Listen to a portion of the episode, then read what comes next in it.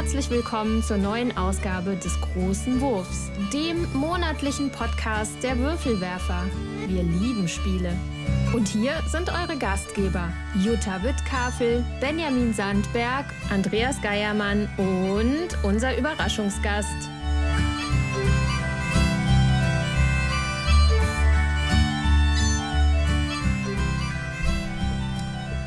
Herzlich willkommen bei den Würfelwerfern. Hallo, liebe HörerInnen, wir sind es wieder, eure Würfelwerfer. Ähm, Nochmal ein bisschen in einer anderen Konstellation, wenn heute nämlich sitzen mit meinem Tisch die Jutta Hallo. und die Brigitte. Hallo. Hallo. Hallo, Brigitte. Ähm, Und war- der Ben Genau. sitzt eigentlich auch noch hier, der musste aber schon fahren. Wir nehmen heute tatsächlich mal andersrum auf. rückwärts. Rückwärts. Eine Rolle rückwärts bei Äh, werden die Gespielsektion natürlich aber trotzdem voranstellen. Deswegen wundert euch nicht, wenn ihr jetzt in der Gespielsektion den Ben nicht hört. aber nachher, wenn es um das Spiel geht, was wir besprechen werden, das ist heute Concordia von Mac Gerz. Ab zwölf Jahre, zwei bis fünf Spieler aus dem PD-Verlag. Ja, dann brauche ich ja nichts mehr sagen. Hat Jutta alles jetzt schon gut gemacht. Den Künstler, der, den Artist habe ich vergessen, der es gemalt hat. Das, aber das haben wir ja vorhin gesagt. Genau, das kommt Deswegen auf jeden Fall später noch, ne? später im, in der, in der äh, Besprechung. Genau, und äh, ja, aber jetzt trotzdem dann nochmal an Brigitte. Schön, dass du da bist. Gern Ja, gesehener Gast hier. Ich überlege, was haben wir nochmal gespielt letztes Mal? Mit Brigitte hatten wir Tavantin Suyu. Ja, hier diese Nee, nicht Tavantin Suyu. Wie hieß das? Ähm, Teotihuacan oder sowas. genau, genau. Ja. Und mal so diese ganzen kleinen Bauspiele. Ja, die fummeligen Ja, Spiele. fummelige Spiele. Ja. Das ist schon eine Weile her. Ja. Ja, aber ist immer schön, wenn Brigitte da ist. Ah, danke. Und Find ich auch. ja, äh, wie gesagt, wir sind nur zu dritt, machen jetzt eine, glaube ich, etwas kürzere Gespielsektion, Ja. weil wir nämlich noch ein bisschen was zu essen sagen wollen. Also, wenn ihr uns jetzt hier hört, nach der aktuellen Planung, wenn es denn so läuft, werdet ihr jetzt vielleicht schon auf dem, in der Vorfreude zur Messe sein oder schon auf dem, Auf Weg, dem nach, Weg. auf dem Weg nach Essen. Weil wir wollen nämlich eine Woche früher rauskommen als sonst, weil sonst wären wir genau auf der Messe gelandet mit dem großen Wurf. Und dann hört uns ja keiner, das ist ja Nee, traurig. wir wären nach der Messe gelandet Nachher? mit dem großen Wurf. Nach der Messe. Und jetzt hört ihr so. uns auf dem Weg zur Messe hoffentlich oder Ja. äh, freut euch, dass ihr- wir von uns noch ein bisschen Messfeeling kriegt vielleicht. Und Genau. Ähm, genau. Und das ist der, der erste Teil des Podcasts. Und dann, wie gesagt, wir haben dann noch ein Spiel gespielt mit Concordia, Salsa. Und äh, da erzählen wir euch dann auch nochmal ausführlich davon. Aber euch geht's gut, ja, obwohl wir jetzt schon hier ein Weilchen sitzen, alles frisch. Alles frisch. Ja, ich komme aus der Ferienfreizeit tatsächlich. Und war gestern unterwegs und heute ist jetzt auch noch mal irgendwie Tag angesagt, aber morgen habe ich dann mal Freizeitausgleich, weil wir eine ganze Woche weg. Freue ich mich auch drüber. Und Einfach mal nichts machen. Äh, nee, ich werde hier Holz verräumen. Also es ist genug Schönes zu Hobby. tun. Gut. Brigitte auch motiviert noch. Ich bin voll fit. Super. Okay, dann ähm, fangen wir mit der Spielsektion an. So wie immer. Genau.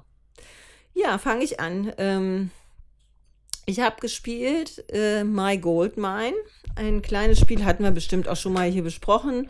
Aus dem Kosmos Verlag. Äh, Alter 7 plus, 2 bis 6 Spieler, 25 Minuten soll es dauern. Gemacht hat's.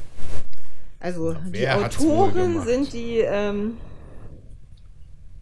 steht hier überhaupt nicht ordentlich drauf. Nein, das kann ich dir aber auswendig sagen. Ja, auf jeden Fall einen weiß ich, das ist der Dr. Hans-Joachim Höhl. Und die anderen zwei weiß ich aber nicht. Ich schlag's mal nach. In der Zeit kannst du ja schon mal weiter erzählen. Genau, das ist in so einer kleinen Box und wenn man die aus, aufmacht, dann kann man die ähm, Box mit auch als Auslage nutzen, wo man seine Klunker reintut. Da sind Goldklumpen bei. Man hat eine Kartenauslage von neun Karten. Am Anfang äh, ist so eine Ausgangskarte. Am Ende ist eine Drachenkarte. Die ganz mittlere Karte ist eine Lorenkarte. Da starten wir. Und äh, dann gibt es einen Stapel Karten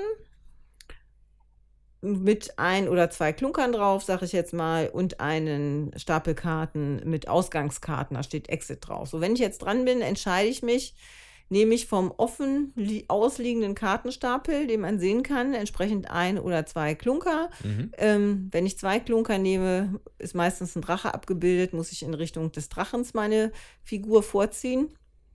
Dann gibt es Karten, äh, da ist ein Klunker drauf und da sieht man schon, wie er Richtung Ausgang gezogen wird. Dann darf ich mir die Karte nehmen und gehe Richtung Ausgang. Und dann gibt es Karten, da ist nur ein Klunker drauf und sonst nichts. Ähm, da bleibt man dann halt stehen. So, Ziel des Spiels ist, möglichst viele Klunker auf Karten zu sammeln, erstmal ohne dass der Drache einfrisst. Mhm. Dieses äh, ganze Ding wird über drei Runden gespielt. Wenn man das geschafft hat, ohne dass der Drache einen gefressen hat, in der ersten Runde, sage ich mal, dann zählt man seine Klunkerkarten und wenn man die meisten hat, kriegt man drei Klunker. Der zweitmeisten hat, kriegt zwei Klunker und der die drittmeisten hat, kriegt einen Klunker. Das macht man drei Runden lang und wer dann das meiste Gold gesammelt hat, der hat gewonnen.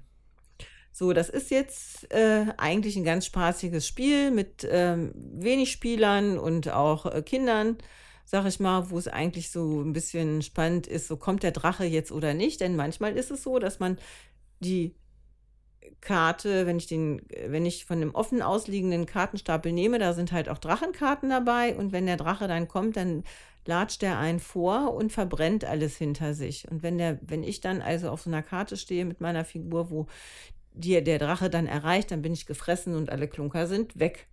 Und das ist so ein bisschen ein Push-Your-Luck-Spiel. Ja. Was werde ich tun? Ich kann mich aber auch entscheiden, Richtung Ausgang zu gehen. Da ziehe ich dann eine Karte, da äh, ist dann halt ein Pfeil drauf oder zwei Pfeile oder alle gehen ein zurück oder so. Also äh, wirklich leicht zu erklären, schön gestaltet. Ja, nicht, mhm. nicht großartig kompliziert, aber ja. denke ich, kommt den Kindergruppen ja. halt auch ja, ganz also gut an. Nicht kompliziert, aber raffiniert, so ist mir das mal im Gedächtnis geblieben. Ähm, also die Autoren sind Dr. Hans-Joachim Höhe, Michael Loth und Christoph Schilling. Und es ist bei Kosmos erschienen. Genau. Und was mir hier auch immer besonders aufgefallen ist, ist einfach, wie das gemacht ist. Ja, ja. Die, diese Box ist eine magnetische Verschlussbox, obwohl es eigentlich dieses kleine Kosmos-Format hat, ne? Ja. Und äh, ja, und dann hast du ja quasi ja schon das Spielfeld quasi mit dabei ja. und ähm, noch diese so, so Gold-Nuggets dabei und so.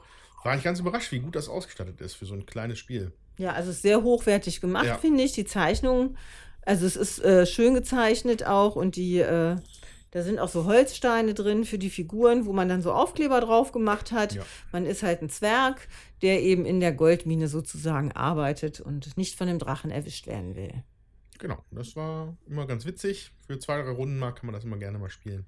Genau. Als Anteaser oder Absacker, jetzt, wenn bei, wenn man mit mehreren, also erfahrenen Spielern ist, ist das dann halt nicht Abendfüllen, aber so als Start oder Ende geht das ganz gut. Gut. Brigitte, was hast du denn so Schönes gespielt? Mm, ja, wir waren, also mit, ich, ich war mit meiner Doppelkopfrunde, das sind sechs mitteljunge Frauen inklusive meiner Person. Mitteljung, ähm, ja nett. äh, haben wir jetzt zum wiederholten Mal ein Wochenende äh, verbracht und dann wird abends halt auch gespielt, aber ähm, bis auf eine weitere sind die meisten außer Doppelkopf gar nicht so strategiespielaffin. Aber was ähm, immer wieder geht mit großem Erfolg, ähm, ist, ist Times Up. Ich finde das Spiel auch sehr, sehr großartig und wir also liegen echt unterm Tisch vor Lachen, weil es einfach so, so nett ist. Ähm, ich habe Times Up, glaube ich, noch nie gespielt, ohne dass alle sich total beömmeln mussten. Ich, also ich liebe das sehr.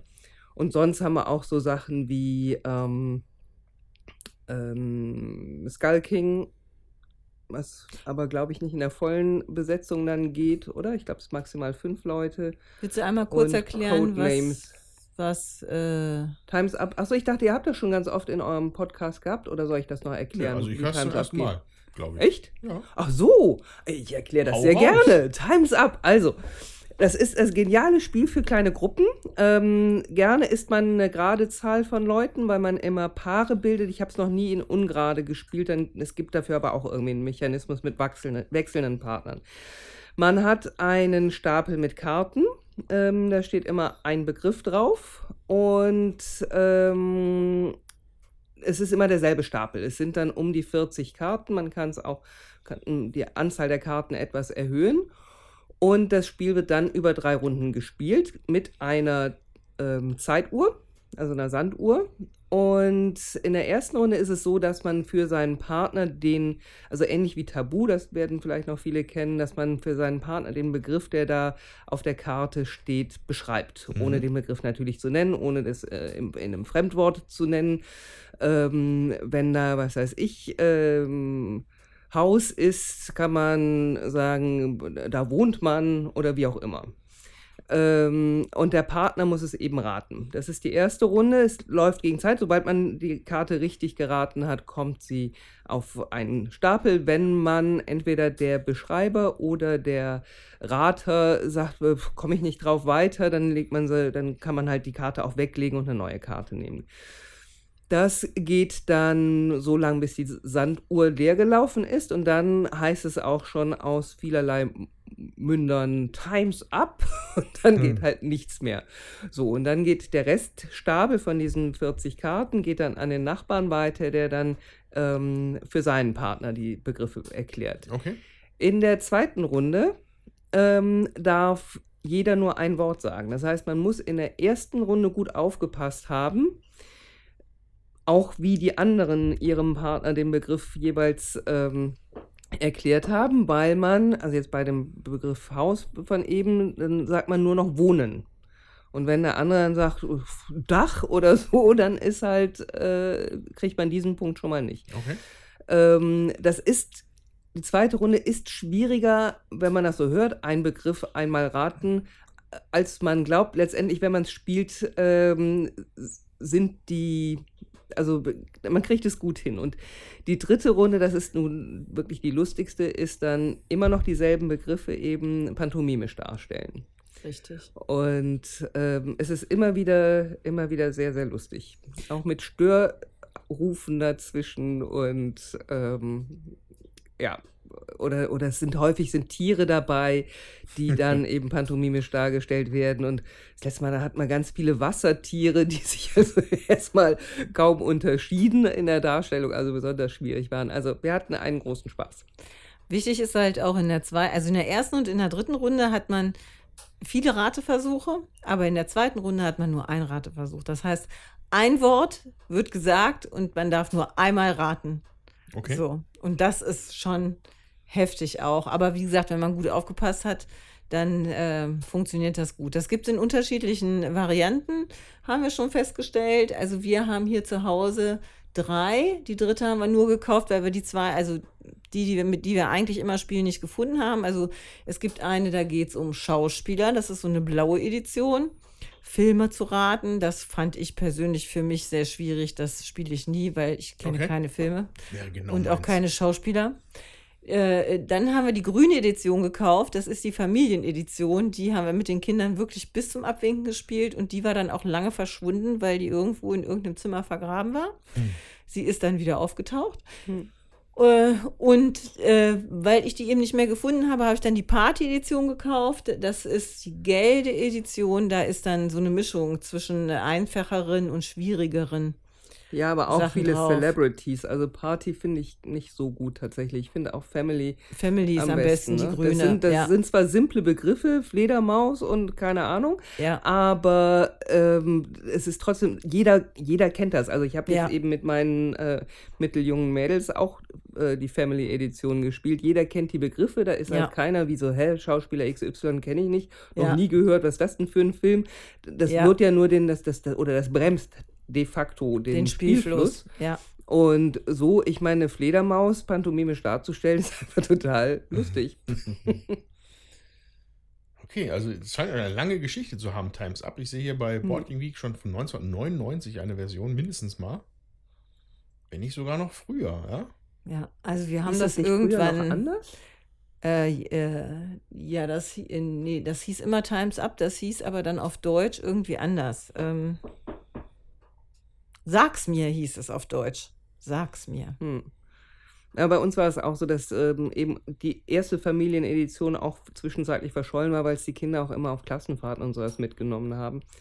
Und dann, wir haben jetzt mittlerweile dann auch zwei, die aber auch immer wieder unterwegs sind. Kurios, wie das einfach komplett an mir vorbeigegangen ist. Tja. Sehr großartiges Spiel. Ich meine, das zu zweit ist halt nicht so gut. Du brauchst halt schon ein paar Leute mehr. Wir Ja. haben das auch mit den Kindern auf irgendwelchen Geburtstagen, haben die das schon zu zwölf gespielt. Ne? Dann Ja. hast du dann halt vier Gruppen ab A3 Leute und war auch gut. Okay, ähm, ja, Times Up. Ich weiß nicht, ich habe jetzt hier eine Version, der Designer war in dem Fall Peter Serrett. Ich weiß nicht, ob er das immer noch ist. Aber es gab wohl, ja, vielleicht ist die hier ein bisschen aktueller. Äh, Times Up 21st Anniversary Edition. 21 Jahre Geburtstag. Ach was. War 2020, also 1999 wahrscheinlich richtig. Ähm, da steht allerdings kein Autor bei, sondern Er wird noch der gleiche Artist. sein, ne? Wahrscheinlich irgendwann noch das gleiche sein. Irgendwann entwickelt so, so diese Dauerbrenner, die entwickeln sich ja irgendwann weg von so einem Autorenspiel. Ja? Wer ist der Autor von Monopoly? Weiß auch kein Mensch. Hm. Das, das entwickelt sich so, also wahrscheinlich weiß das jetzt hier draußen wahrscheinlich jeder Dritte, weil hier Pod, Brettspiel-Podcasts hört und ich bin nur jetzt unwissende Tor, der sich jetzt hier die Blöße gibt, aber ähm, ihr wisst, was ich meine. Hasbro schreibt keine Autoren drauf. Und so. Und Mattel auch nicht. Früher nicht. Gut. Okay, dann ähm, nach Times Up und My Goldmine gehe ich jetzt mal genau ans andere Ende des Spektrums und erzähle von dem Spiel, was ich jetzt gespielt habe. Ich habe Stunden um Stunden damit verbracht, ähm, ohne wirklich viel, zu viel gespielt zu haben. Ähm, und zwar rede ich von Mr. President von GMT Games. So, ähm, also der volle Name ist Mr. President, The American President, Presidency 2001 bis 2020. Ähm, was das aktuelle diesjährige, äh, ich weiß nicht, wie diese, wie diese Auflage heißt, aber diese 500er Auflagung, die GMT normalerweise macht.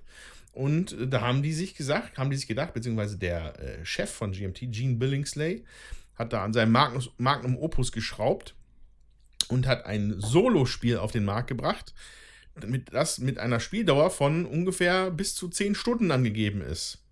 Und als ich das gesehen habe, fand ich das so absurd, dass ich mich damit auf jeden Fall mit beschäftigt habe und habe ich mich da so ein bisschen rein verguckt und habe dann, ähm, ähm, ja, durch glücklichen Zufall, danke Jonas, äh, eine Kopie dafür konnte ich dann erwerben, eine gebrauchte Kopie. Und äh, seitdem habe ich mich da jetzt äh, zwei Wochen oder eine Woche jetzt schon mit beschäftigt.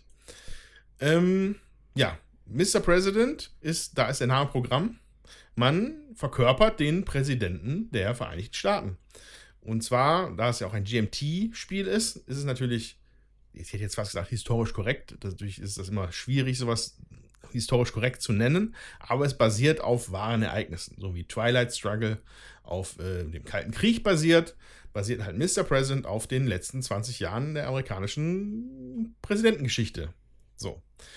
Und es ist fast nicht zu vermitteln über Worte. Ich kann euch nur besten wirklich ans Herz legen, schaut euch mal Screenshots oder Fotos von dem Spiel an.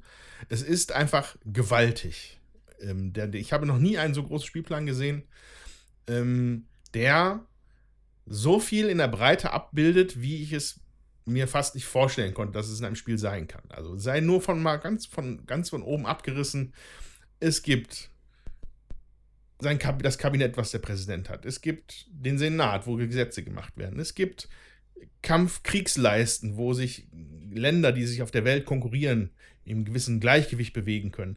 Es gibt äh, äh, Tracks dafür, wie weit der Iran die Atombombe gebaut hat. Was macht, was macht Nordkorea?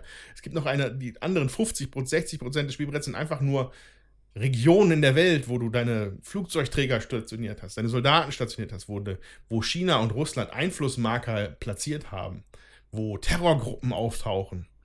Äh, und dann ist der Stapel Karten noch nicht mal erwähnt, der, den du regelmäßig durchspielen musst, weil einfach Ereignisse passieren, ja. Und äh, auch angelehnt an natürlich politischen Geschehnissen.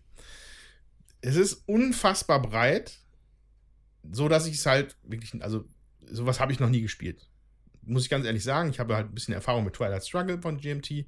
Sowas habe ich noch nie erlebt. Ähm, ganz viel wird hier über, tatsächlich, was mich dann überrascht hat, ganz viel wird hier über Handbücher geregelt. Also es gibt, glaube ich, fünf oder sechs Bücher, in denen nur Tabellen sind, mit denen man, auf die man würfelt. Ja? Also was passiert, wenn jetzt im, im, in der Eurozone das passiert mit den und den Werten, wie die halt zu den USA stehen oder wie die zu China stehen, dann würfelt man und würfelt, würfelt, würfelt, würfelt und dann bewegt sich dieser Spielstatus immer weiter. Und ähm, ja, und da kann man jetzt mal, um mal so den, den Umfang nochmal vielleicht zu vermitteln. Ich habe oh, bestimmt mich jetzt sechs, sieben Stunden damit beschäftigt. Insgesamt muss ich sagen, also mit Auspöppeln, Verstehen, Aufbauen, mal anfangen zu spielen. Ähm, genau, so sechs, sieben Stunden würde ich sagen, habe ich schon davor gesessen. Und ich habe, glaube ich, 10% einer Gesamtpartie gespielt bisher. Also wenn überhaupt. Also ich habe äh, ich bin noch im ersten Präsidentschaftsjahr. Also da gibt kann man mehrfach spielen. Äh, ja, also es ist ja, es ist ja kartenbasiert und szenariobasiert. Also da passiert schon immer wieder was Neues. Weil man zieht auch viele random äh, Chips aus so einem Becherchen. Ja, es ist schwer zu vermitteln. Ich werde auch noch öfter davon reden und euch updaten. Ähm, aber es ist wirklich ein absurdes Spiel. Ähm, ja, ich habe aber auch schon bei Instagram, könnt ihr ein bisschen sehen, da habe ich ein paar Fotos ge gepostet und ein kleines Video. Könnt ihr euch gerne anschauen. Ähm, ja, aber alles weitere führt hier jetzt zu sehr in die Tiefe und ich fühle mich auch noch nicht gewappnet genug dafür, um davon qualifiziert zu reden. Das werde ich in Zukunft tun. Genau. So viel erstmal mein kurzer Exkurs zu Mr. President. Okay, dann mach ich mal weiter. Mit Bell Ratti aus dem Mogel Verlag. Ich habe noch die Originalausgabe. Ich, äh, jetzt müsste der liebe Andreas mal gucken, wer es gemacht hat. Ja, ja. Und zwar äh, spielt man kooperativ tatsächlich gegen das äh, Spiel. Äh, man möchte in einem Museum ein Museum bestücken und ähm, mit Bildern verschiedener Maler und Belratti möchte seine Bilder da unterschmuggeln. So als so ein Assoziationsspiel auch, weil es ist so, äh, es gibt immer, spielerabhängig gibt es äh, Museumsdirektoren und Maler. Es sind immer mehr Museumsdirektoren als Maler. Kann man ab drei Leute spielen. Und ähm, es werden ähm, zwei Karten ausgelegt. Das sind die Themen, zu denen die Bilder ausgestellt werden sollen. Dann überlegen sich die Museumsdirektoren, wie viele Karten sie denn von den Malern haben wollen. Und ähm, dann kommen vier Karten vom Stapel zu den Karten, die die Maler aus ihren Handkarten ausgewählt haben, dazu. Dann wird das gemischt und die Museumsdirektoren müssen überlegen, welche Karten wohl tatsächlich von den Spielern sind und äh, versuchen das halt zuzuordnen. Dann wird halt geguckt, dann wird aufgelöst, welche haben die Maler gelegt, welche hat Belratti dazwischen geschummelt sozusagen. Und dann spielt man entsprechende Rundenanzahl, ähm, bis auf dem Belratti-Stapel äh, so und so viele Karten sind, glaube ich. Äh, genau. Und dann guckt man, wie viele Karten die anderen haben. Und dementsprechend hat man gut oder schlecht gespielt. So, ich habe jetzt das auch auf der Ferienfreizeit gespielt. Ich hatte das lange nicht mehr gespielt. Ähm, und wir waren nur zu dritt. Und ich denke, das macht halt auch noch mehr Spaß, wenn man doch mit mehreren äh, noch ist, um das zu spielen. Was ich auffällig finde, äh, das wird dies Jahr bei ähm, Cosmos neu aufgelegt.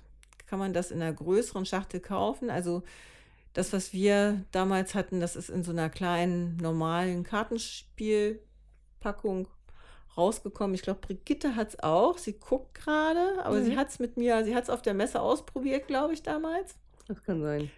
Und ähm, genau ja, wenn man so Assoziationsspiele mag äh, und auch für größere Gruppen äh, geht das ganz gut. Das ist, glaube ich, von zwei, äh, von drei bis sieben Spieler.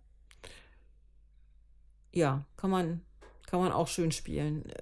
Welches Geringe Alter? Einstiegshöhe ab acht Jahre, glaube ich. Ja, also ich kann die Daten gerne durchgeben.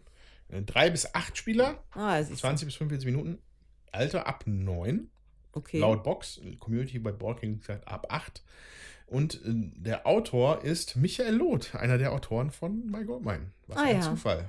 Hm. Ja, der hatte ja auch selber mit der Familie diesen Mogel-Verlag auch irgendwann gegründet. Genau. Ja, genau. Da ist es dann auch erschienen. Gut, ist auch hier drauf, ne? In Zusammenarbeit mit Mogel ist auch auf Kosmos. Also ist auch auf ähm, My Goldmine drauf. Okay. Brigitte, hast du noch irgendwas?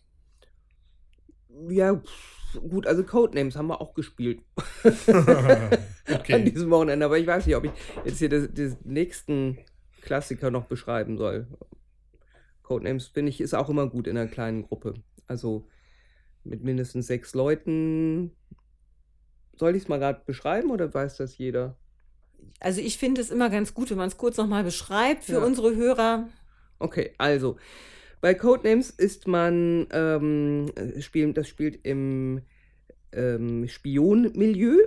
Man hat zwei Gruppen und jeweils einen Spionagechef und die anderen sind die Spione und als Spionagechef muss ich bei einem Spielfeld, auf dem je nach Version von Codenames Begriffe wieder sind, ein Feld in der Größenordnung 5 x 5 Karten oder ähm, es sind so vielsagende Zeichnungen ähm, in einem 5x5-Feld, äh, die mehrere Begrifflichkeiten umfassen. Bei den Begriffen ist es auch häufig, sind es so Teekesselchen-Begriffe.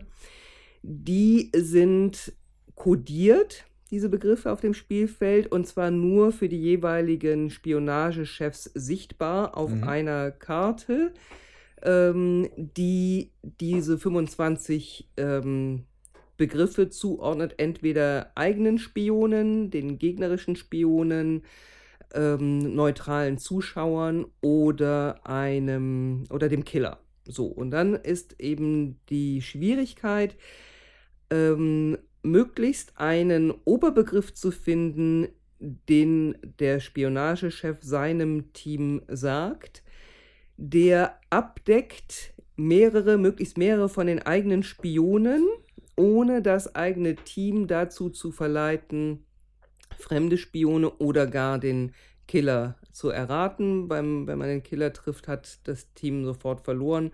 Äh, und Spione des gegnerischen Teams will man natürlich auch nicht aufdecken, weil das äh, Spiel gewonnen ist, sobald ein Team all seine Spione ähm, entschlüsselt hat. Mhm. Und das ist schon ziemlich anspruchsvoll, finde ich, gerade für die Spionagechefs. Ähm, und man muss gucken, dass eben die, die Assoziationsketten möglichst dieselben sind, ähm, und zwar in die richtige Richtung. Ähm, ich finde das wirklich ein, ein ganz tolles, anspruchsvolles Gruppenspiel. Spiele ich auch Ja. echt sehr gerne. Ja, sehr anspruchsvoll, finde ich auch. Also manchmal ist mir das ein bisschen stimmungstötend, weil alle so viel denken. Das ist, äh, Er ist kein Absacker. nee. genau. Ja, Codenames habe ich damals mir, das war ja groß, ist ja bis heute noch ein großes Spiel eigentlich. Da gab es ja auch noch tausend Spin-offs dann von. Ähm, ich habe es damals mir auf der Messe geholt, als es neu war. Habe es dann, glaube ich, einmal gespielt und dann weggetan. Weil Hm. wir es, glaube ich, einfach nur zu zweit gespielt haben. Und ich Ja. glaube, das, das, da nee, das einfach geht nicht. Und deswegen. Ich glaube, es gibt auch eine Zweier-Version, da spielt man dann äh, richtig Codenames. Duett. Ja, Ja. genau. Weil ich hatte damals das, das noch das Original Codenames mir besorgt. Nee, ich Ja. glaube, das lebt auch von der Gruppe und dann eben Ja. diesen Assoziationsketten, die dann möglichst funkeln oder eben nicht. Oder verbrennen. Ja, also mindestens vier Leute sollte man sein, auf jeden Fall. Das Spiel ist Ja. 2015 erschienen. Der Autor ist Vlada Schwartidl. Und äh, der Publisher war damals Czech Games Edition. Genau. Genau. Platz 4 der Partyspiele bei Wacky. Da muss man sich auch erstmal äh, verdienen. ne? Ja. Okay. Ähm, ich glaube, damit machen wir dann äh, einen Strich unter unsere Gespielsektion. Und ähm, dann lasst uns doch jetzt ein bisschen über Essen plaudern, ja? Ja. Ich hoffe, ihr draußen seid jetzt alle schon, wie gesagt, auf dem Weg dahin, kurz davor. Ihr lauft vielleicht gerade über die Messe und hört uns. Äh, wir wünschen euch viel Spaß. Ähm, vielleicht läuft man sich über den Weg, vielleicht aber auch nicht. Mal schauen. Ähm, ja, worauf freut ihr euch denn dieses Jahr auf der Messe? Ja, wir haben ja äh, schon in unserem, in unserem Ausflug zu Abenteuer Brettspiel Podcast äh, ein Mhm. bisschen was äh, gesagt. Da werde ich jetzt mich noch mal kurz wiederholen, falls Leute das nicht gehört haben. Also ich freue mich auf jeden Fall auf Gin, einem Worker Placement Spiel. Der Autor ist, ähm, ja, Ich komme sofort. Mach schon mal weiter. Auf jeden Fall ist es beim Hall, äh, Hall Games Verlag erschienen. Und Benjamin Schwer ist der Autor. Und es geht darin- nur Hall? Ja, oder Hallen- Hallen Games. Also Ja. auf jeden Fall ähm, äh, geht es darum, Djinns äh, zu fangen. Und die wollen halt böse Sachen machen und man soll sie sozusagen einfangen und man kriegt dafür Punkte.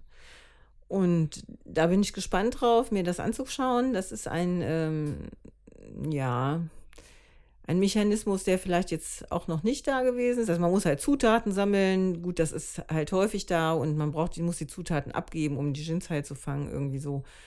Das ist jetzt, glaube ich, nichts Neues, aber wie es dann in der Zusammensetzung ist und wie sich spielt, ist dann doch nochmal, denke ich, neu. Das möchte ich mir auf jeden Fall anschauen. Ja, der, der, äh, der Designer ist Benjamin Schwer. Äh, Hall Games und Pegasus. Ja, sind da, glaube ich, zusammen im Ja. Board. Nee, also Hall Games ist der äh, Verlag und Pegasus Ja. macht den Vertrieb. Ja, äh, Hall. Hat es eigentlich mit Hall 9000 zu tun? Das kann Oder ich dir nicht sagen. Das interessiert mich doch. Aber finde ich jetzt nicht so schnell raus. naja. Äh, ja, dann äh, feuer doch noch mehr raus. Du hast doch eine Noch mehr, Liste. ja. klar. ich habe hier einiges liegen. Ich möchte auf jeden Fall äh, von Delicious Games Evacuation mir anschauen. Da geht es darum, dass wir ein, äh, von unserem alten Erdplaneten einen neuen Planeten besiedeln. Unsere Ressourcen gehen zur Neige und wir müssen unser, die, unser Geschäft sozusagen auf der Erde abbauen und einen auf dem neuen Planeten eine Produktionskette und äh, eine neue Zivilisation aufbauen. Da bin ich gespannt, wie das funktioniert. Das ist von Wladimir Suchi.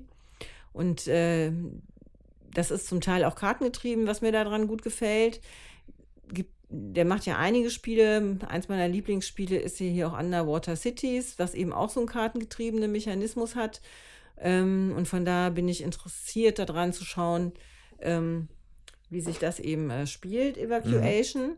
So die, ich bin nicht von allen Spielen von ihm begeistert, muss ich sagen. Also ähm, Messina und ähm, dazwischen waren noch Prager Kaput Regni. Das waren jetzt nicht so, fand ich jetzt nicht so innovativ für mich, hat mich nicht so begeistert, aber jetzt würde ich halt einfach gern schauen, ob es da bei Evacuation neue innovative Mechanismen eben auch gibt. Und ich möchte mir anschauen. Bei Lookout kommt ein Naturthemaspiel. Das nennt sich Mischwald. Und zwar zieht man da auch Karten, also Baumkarten kann man ausspielen und an diese Baumkarten kann man Tiere ähm, anlegen. Und äh, da kann man wohl auch so Ketten bilden, dass man da wieder sehr viel Punkte generieren kann irgendwie. Das muss so ein Punkte. Spreader sein irgendwie. Aber ich habe das mir schon angesehen im Video. Auch die Mechanik fand ich ganz interessant und ähm, sieht halt auch extrem schön aus. So, da würde mich auch interessieren, wie cool das ist. Gibt es bei Lookout, also dann bei Asmodee. Äh, Autor kann ich dir nicht sagen gerade. Der Autor heißt Kosch. Genau. Genau. Der hat auch. Ach, der hat mal irgendwas anderes noch gemacht. Fällt mir jetzt nicht ein. Also hier steht, dass er Five gemacht hat. Ja, genau. Und das war es dann auch schon. Ja, genau. Five und jetzt Forest Shuffle auf Englisch. Dann Mischwald auf Deutsch. Mischwald auf Deutsch. Das sieht wirklich nett aus. Hübsch gestaltet. Äh, sagt mir aber noch gar nichts. Oh. Oh. Aber ich, ich wäre dann auf, die, auf Evacuation noch mal kurz eingegangen. Ja, kannst du gerne machen. Ähm, genau, also das ist, schlägt auch, glaube ich, hohe Wellen gerade so. Also das ist auf jeden Fall eins der am meisten diskutiertesten Spiele jetzt vor Essen gewesen. Ja, und äh, dann bin ich mal gespannt, ob das auch dann das Versprechen einlöst, was sich jetzt alle davon machen. Ich glaube aber, dass es schon allein vom Konzept her interessant ist. Also, das, also für mich hat das, funktioniert das mit einem Satz, wenn man sagt, okay, man hat einen Planeten, den man evakuieren muss, man muss aber auch gleichzeitig den anderen besiedeln. Das hat direkt, macht mich das direkt interessiert an dem Spiel, sozusagen. Und äh, wenn man sich das Spielbrett anguckt, dann sieht es schon sehr anspruchsvoll aus, ja. So, so Terraforming Mars-artige Planeten, ja, zwei Stück. Und mit so einer geschwungenen Linie drumherum, über die man bestimmt ganz viele Raumschiffe bewegen muss, Mhm. um Sachen rüber zu schleppen. Äh, bin ich gespannt. Hoffentlich werden wir das mal hier auch vielleicht in Zukunft äh, featuren können. Das würde mich sehr interessieren. Wir sind ja mal ein bisschen hinten dran. Wir, wir machen ja, wir, machen's, wir sind ja auch nur Menschen. Wir machen es ja nur hobbymäßig.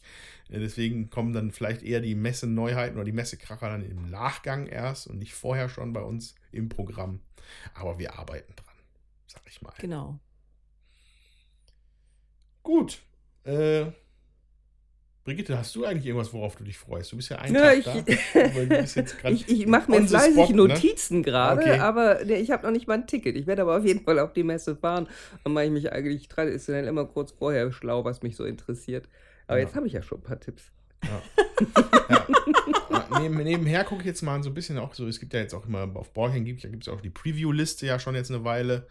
Ähm, hab die mal sortiert nach dem, worüber die meisten Leute am meisten sich hier austauschen. Ja. Auf Platz 1 findet man Among Cultists, ja, das haben wir auch schon öfter mal gehört. Ähm, Habe ich aber noch nicht gespielt. Mm, äh, Ein Social Deduction Spiel, das ist knapp vor Evacuation auf dem zweiten Platz Mhm. bei den meisten Interesse weckenden Spielen, gerade auf der Liste bei Boarding Geek. Dann gibt es anscheinend eine Erweiterung für Anak, könnte ich mir vorstellen. Ja, das habe ich auch gesehen. Da kann ich auch ein bisschen was zu sagen. Und zwar äh, gibt es da ein, ähm, einen Kampagnenmodus, der gespielt werden kann. Mhm. Und es gibt auch nochmal einen äh, neuen ähm, Charakter, sozusagen. Okay. So. Das ist, glaube ich, auch ganz interessant, wenn man Anak mag. Und es gibt halt auch nochmal neue Karten. Das finde ich halt äh, besonders interessant. So in der zweiten äh, Erweiterung waren ja hauptsächlich neue ähm, Charaktere sozusagen und weniger Karten und zwei neue Bretter. Und also in der ersten Erweiterung, so, Entschuldigung, in der ersten Erweiterung Charaktere und neue Bretter. Und ähm, jetzt in der zweiten Erweiterung sollen halt auch neue Karten kommen. Und erst habe ich gedacht, oh, ne, brauche ich das und so. Aber neue Karten finde ich halt auch spannend. Ja, wenn man das ein paar Mal gespielt hat, dann war, kennt man auch die Karten und so. Dann finde ich, ist das halt auch nicht mehr so neu zu entdecken. Aber ähm, ja, es ist, ich finde es immer noch ein cooles Spiel. Ist auch leicht zu lernen. Ähm, schön zu spielen, sieht super aus. Mir gefällt das richtig Mhm. gut. Und äh, wenn man das halt häufig spielt, dann, dann rentiert sich die Erweiterung auf jeden Fall, glaube ich. Äh, Und auch äh, weiter, auch hier hoch in den Listen, in der, in der Hotness-Liste sind dann natürlich auch weitere Erweiterungen. Eine für Cascadia, ja, das Spiel des Jahres, letzten Jahres. Äh, hat jetzt eine Erweiterung mit Landmarks. Ich weiß nicht, wie es auf Deutsch, ob es auf Deutsch auch so heißen Ich wird. glaube schon. Mm. Ähm, Soll es bei Kosmos geben auf Deutsch? Genau. Fühlt mich jetzt wahrscheinlich wenig hinterm Ofen hervorlocken, nachdem ich das Original schon nicht sonderlich mochte. Tut mir leid. Aber was natürlich weit oben auch auf meinem Aufmerksamkeitsliste ist, ist natürlich Wasserwelten. Ja, theoretisch soll es ja auch zu Essen kommen. Ich glaube, äh, Feuerland hat, glaube ich, ein bisschen Probleme eingeräumt, dass es halt doch echt super knapp ist. Deswegen gibt es auch keine Vorbestellungen Ja. dieses Jahr. Aber mit ein bisschen Glück werden da paletteweise diese Spiele da angekommen sein und Hoffentlich. es wird in kürzester Zeit ausverkauft sein. Wahrscheinlich. Äh, weil natürlich mit Wasserwelten der Erweiterung für Arche Nova ein heißes Produkt wartet. ja. Ähm, Arche Nova ist ja hier auch schon besprochen worden und auch Ja. immer wieder Thema gewesen. Bis Ja. heute habe ich erst letzte Woche gespielt. Ich finde es immer noch fantastisch gut. Ja. Und alles, was ich von Wasserwelten weiß, macht mich nur noch interessierter darin. Ja, also es, soweit ich weiß, gibt also wir haben ja vor einiger Zeit ein Interview auch hier gehabt. Da- Dominik hat Matthias Wigge damals interviewt. Da konnten wir aber noch nicht so viele Details aus ihm rauskitzeln.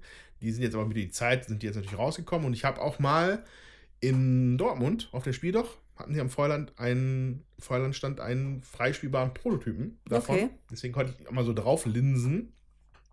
Und das, was ich da gesehen habe, ist natürlich, sah super aus.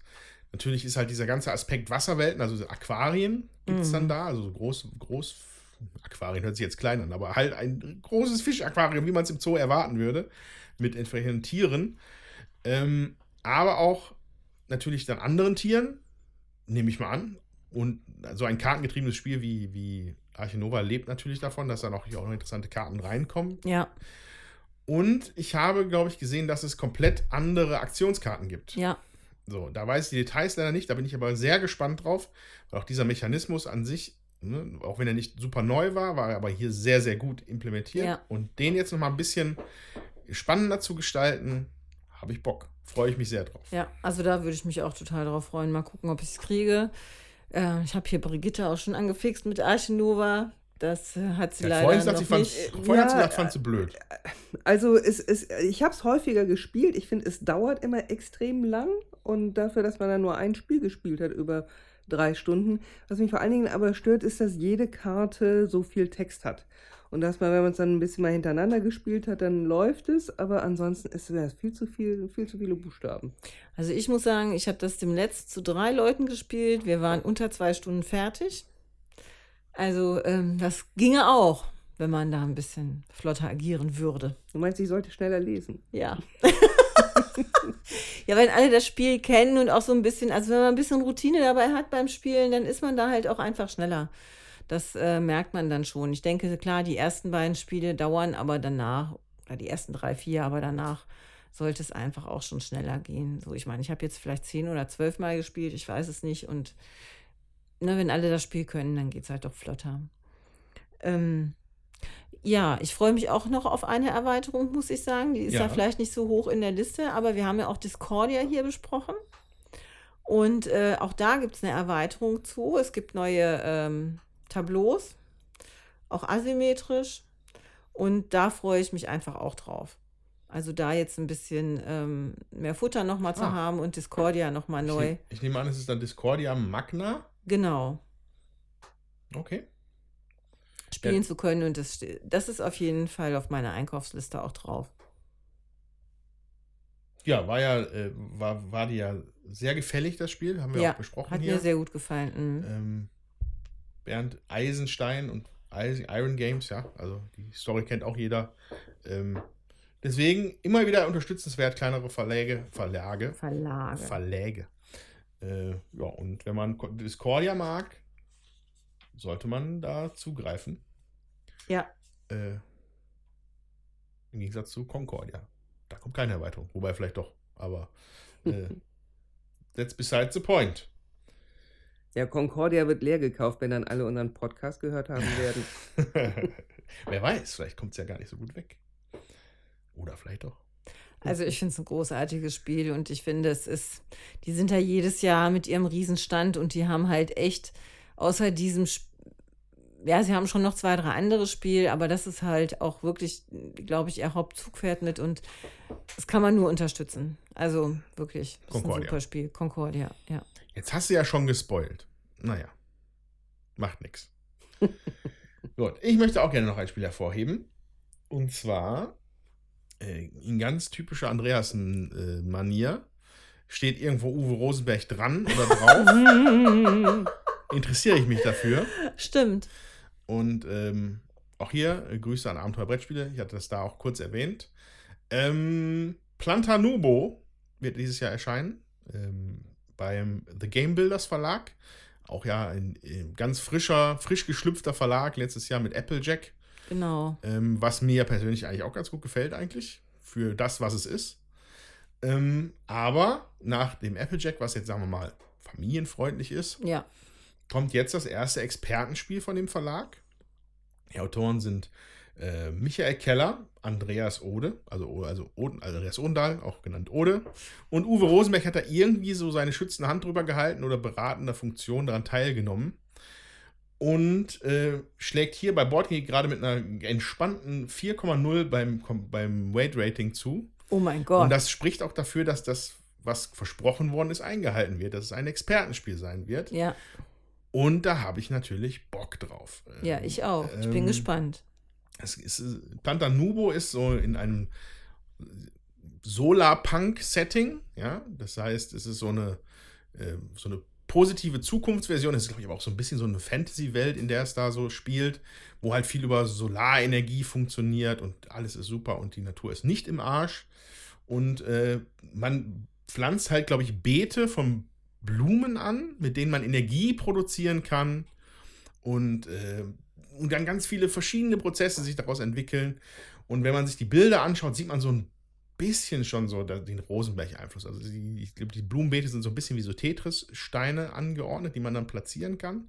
Da, da geht direkt die Braue hoch bei Jutta wahrscheinlich, dass man da vielleicht ein bisschen zu viel puzzeln muss, aber vielleicht auch nicht.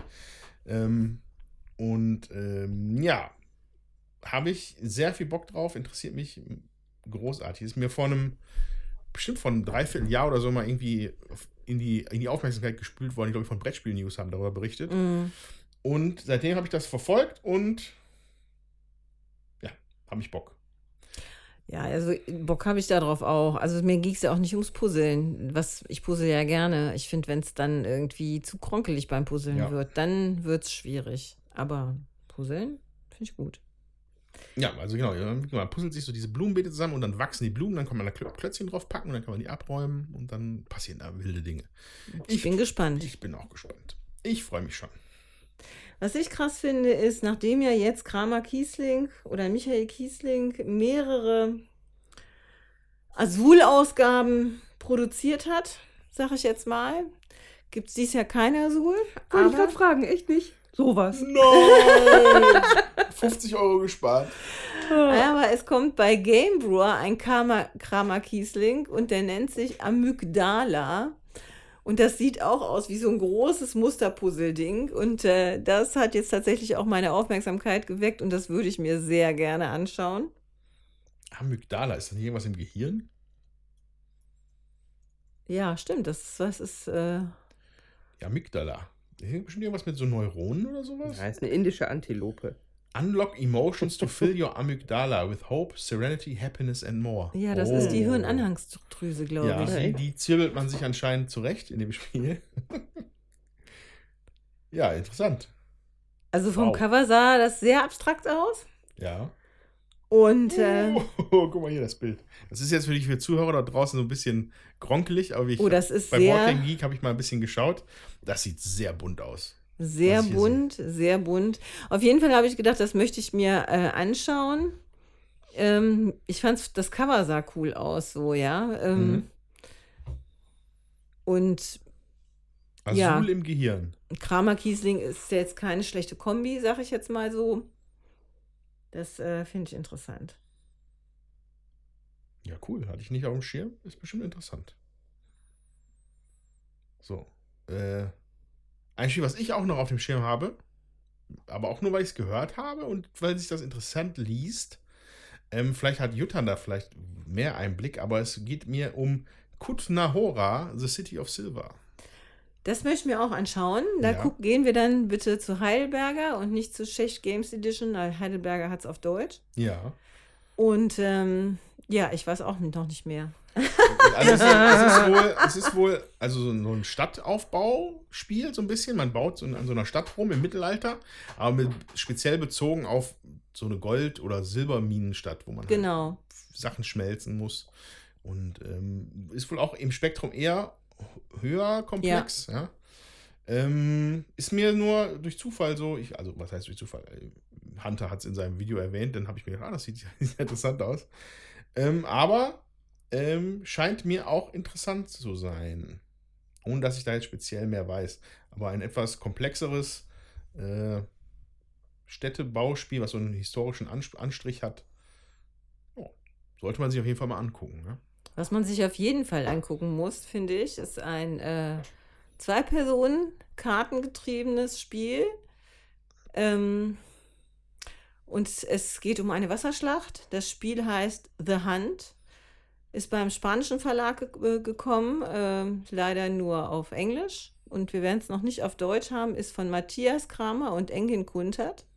Ach, schau mal einer an. Und äh, ich hatte, durfte die Prototypen spielen vor längerer Zeit und das ist richtig spannend. Also wenn man so Sachen mag hier wie Tripolis und Watergate, ähm, wo wirklich so kartengetriebene Sachen ähm, das Spiel in Fluss oder in Fluss halten, dann wird einem das sicher auch äh, gut gefallen.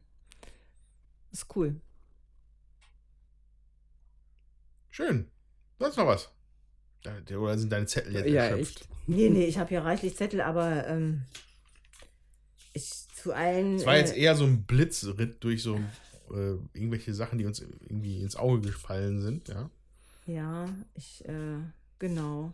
Also, Also letztes Jahr gab es noch so ein äh, Mafia-Spiel, das fand ich ganz spannend. Das ist aber nicht rechtzeitig zur Messe geliefert worden. Ich glaube beim Feuerland Verlag, wo man Famiglia als oder Team, so. ja, Ja, La genau. Familia. mhm. Ähm, und das gab es da schon zum Spielen, da habe ich aber äh, keinen Platz gekriegt und nur ein bisschen beobachtet. Das glaube ich, dem würde ich jetzt auch noch mal ein bisschen nachgehen, wenn man es spielen kann. Also, das ist ja ausschließlich für vier Leute. Ja, Und, äh, und zwei und zwei spielen zusammen. genau, genau. Und dann ist, ist man befeindete Mafia-Familien. Wie lustig. Ja, ähm, klar, dieses Vier-Spieler-Ding hat mich da immer so ein bisschen daran gehindert. Ähm, das wirkt so, so bunt, fluffig, nett, von wenn man es von außen guckt, aber thematisch scheint es eher da zur Sache zu gehen, wenn ich das Hm. mich nicht alles täuscht. Eben halt mit diesem äh, großen Mafia-Krieg. Ja, äh, ja würde ich aber auch gerne mal spielen. Ähm, aber ich kriege halt zu selten wirklich da vier Leute an einen Tisch.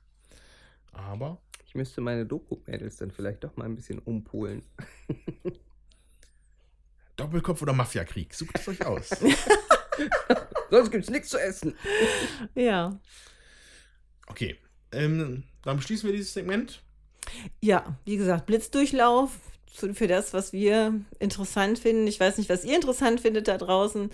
Ähm, falls ihr jetzt ähm, nicht zur Messe gefahren seid, euch informiert habt oder schon auf der Messe wart, wenn ihr das hört. Wir kommen ja erst am Freitag raus. Also wir freuen uns über ganz viele kurzfristige Zuschriften unter, ähm, sagst du nochmal die Internetadresse, äh, die ähm, E-Mail-Adresse? Würfelwerferpodcast.gmail.com. Genau, dann können der Andreas und ich nämlich nochmal, wenn wir auf der Messe sind, ein bisschen schauen und äh, Ja, und vielleicht schaffen wir auch wieder ein bisschen mehr Sachen bei Instagram zu posten. Vielleicht, Genau. Wenn wir da eh unterwegs sind. Sofern das halt möglich ist, zeitlich. Gut.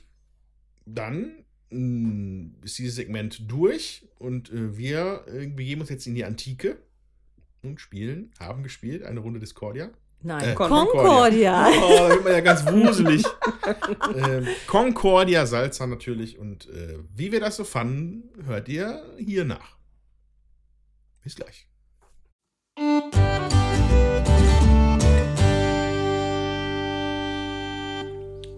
So, liebe HörerInnen, wir äh, haben uns jetzt eine Runde mit Concordia Salza beschäftigt. Wir haben das ganze, den ganzen Mittelmeerraum auf den Kopf gestellt, überall irgendwelche Häuschen hingebaut und wilde Dinge getan. Ähm, und jetzt wollen wir euch natürlich eine kleine Einführung in das Spiel geben. Ja? Also Concordia in der Version, wie wir es jetzt hier gespielt haben, Salza. Das muss man gut auseinanderhalten, weil es ja ganz viele verschiedene Versionen gibt. Ähm, ich zum Beispiel habe Concordia Venus zu Hause, hier ist Concordia Salza, dann gab es auch nochmal ein Original Concordia. Ja, wobei Salsa ist ja eine Erweiterung Ja. zu Concordia. Also wir haben das Grundspiel gespielt mit der Salsa-Erweiterung und wir haben vom Grundspiel den Mittelmeerplan genommen. Genau. So, und vom, vom Spiel her ähm, ist der Name, kann, da kann man schon ein bisschen was von ableiten. Concordia, alle sind miteinander d'accord, eigentlich.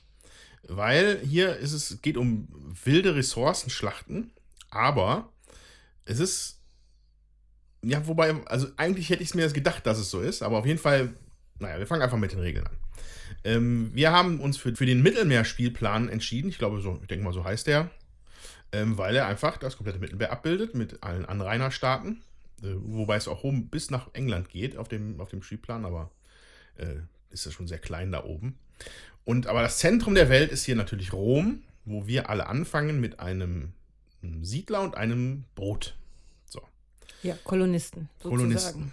So, und äh, auf diesem ganzen Spielplan sind äh, Städte miteinander verbunden über Seewege und Landwege. Und auf allen Städten sind Ressourcenplättchen verteilt, die eine von sechs Ressourcen zeigen. Weil mit Salza spielen ist nämlich eine mehr da. Korrekt? Richtig.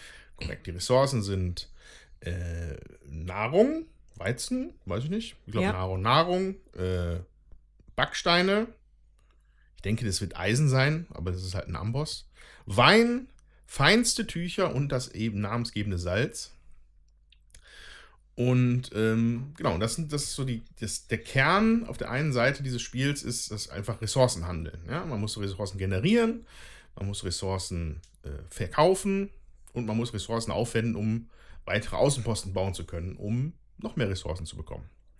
So, aber all dieses, ähm, das ganze Glück mit den Ressourcen hat dann immer ein schnelles Ende, wenn das Lager voll ist. Jeder hat nämlich einen kleinen Lagerspielplan vor sich, ähm, der zwölf Lagerplätze beinhaltet, von denen aber noch vier äh, quasi gesperrt sind durch zusätzliche Kolonisten, die man erst noch erwerben muss. Also man kauft sich äh, Kolonisten, kann dann mehr kolonisieren, ähm, hat dadurch aber auch gleichzeitig mehr Platz im Lagerraum. So.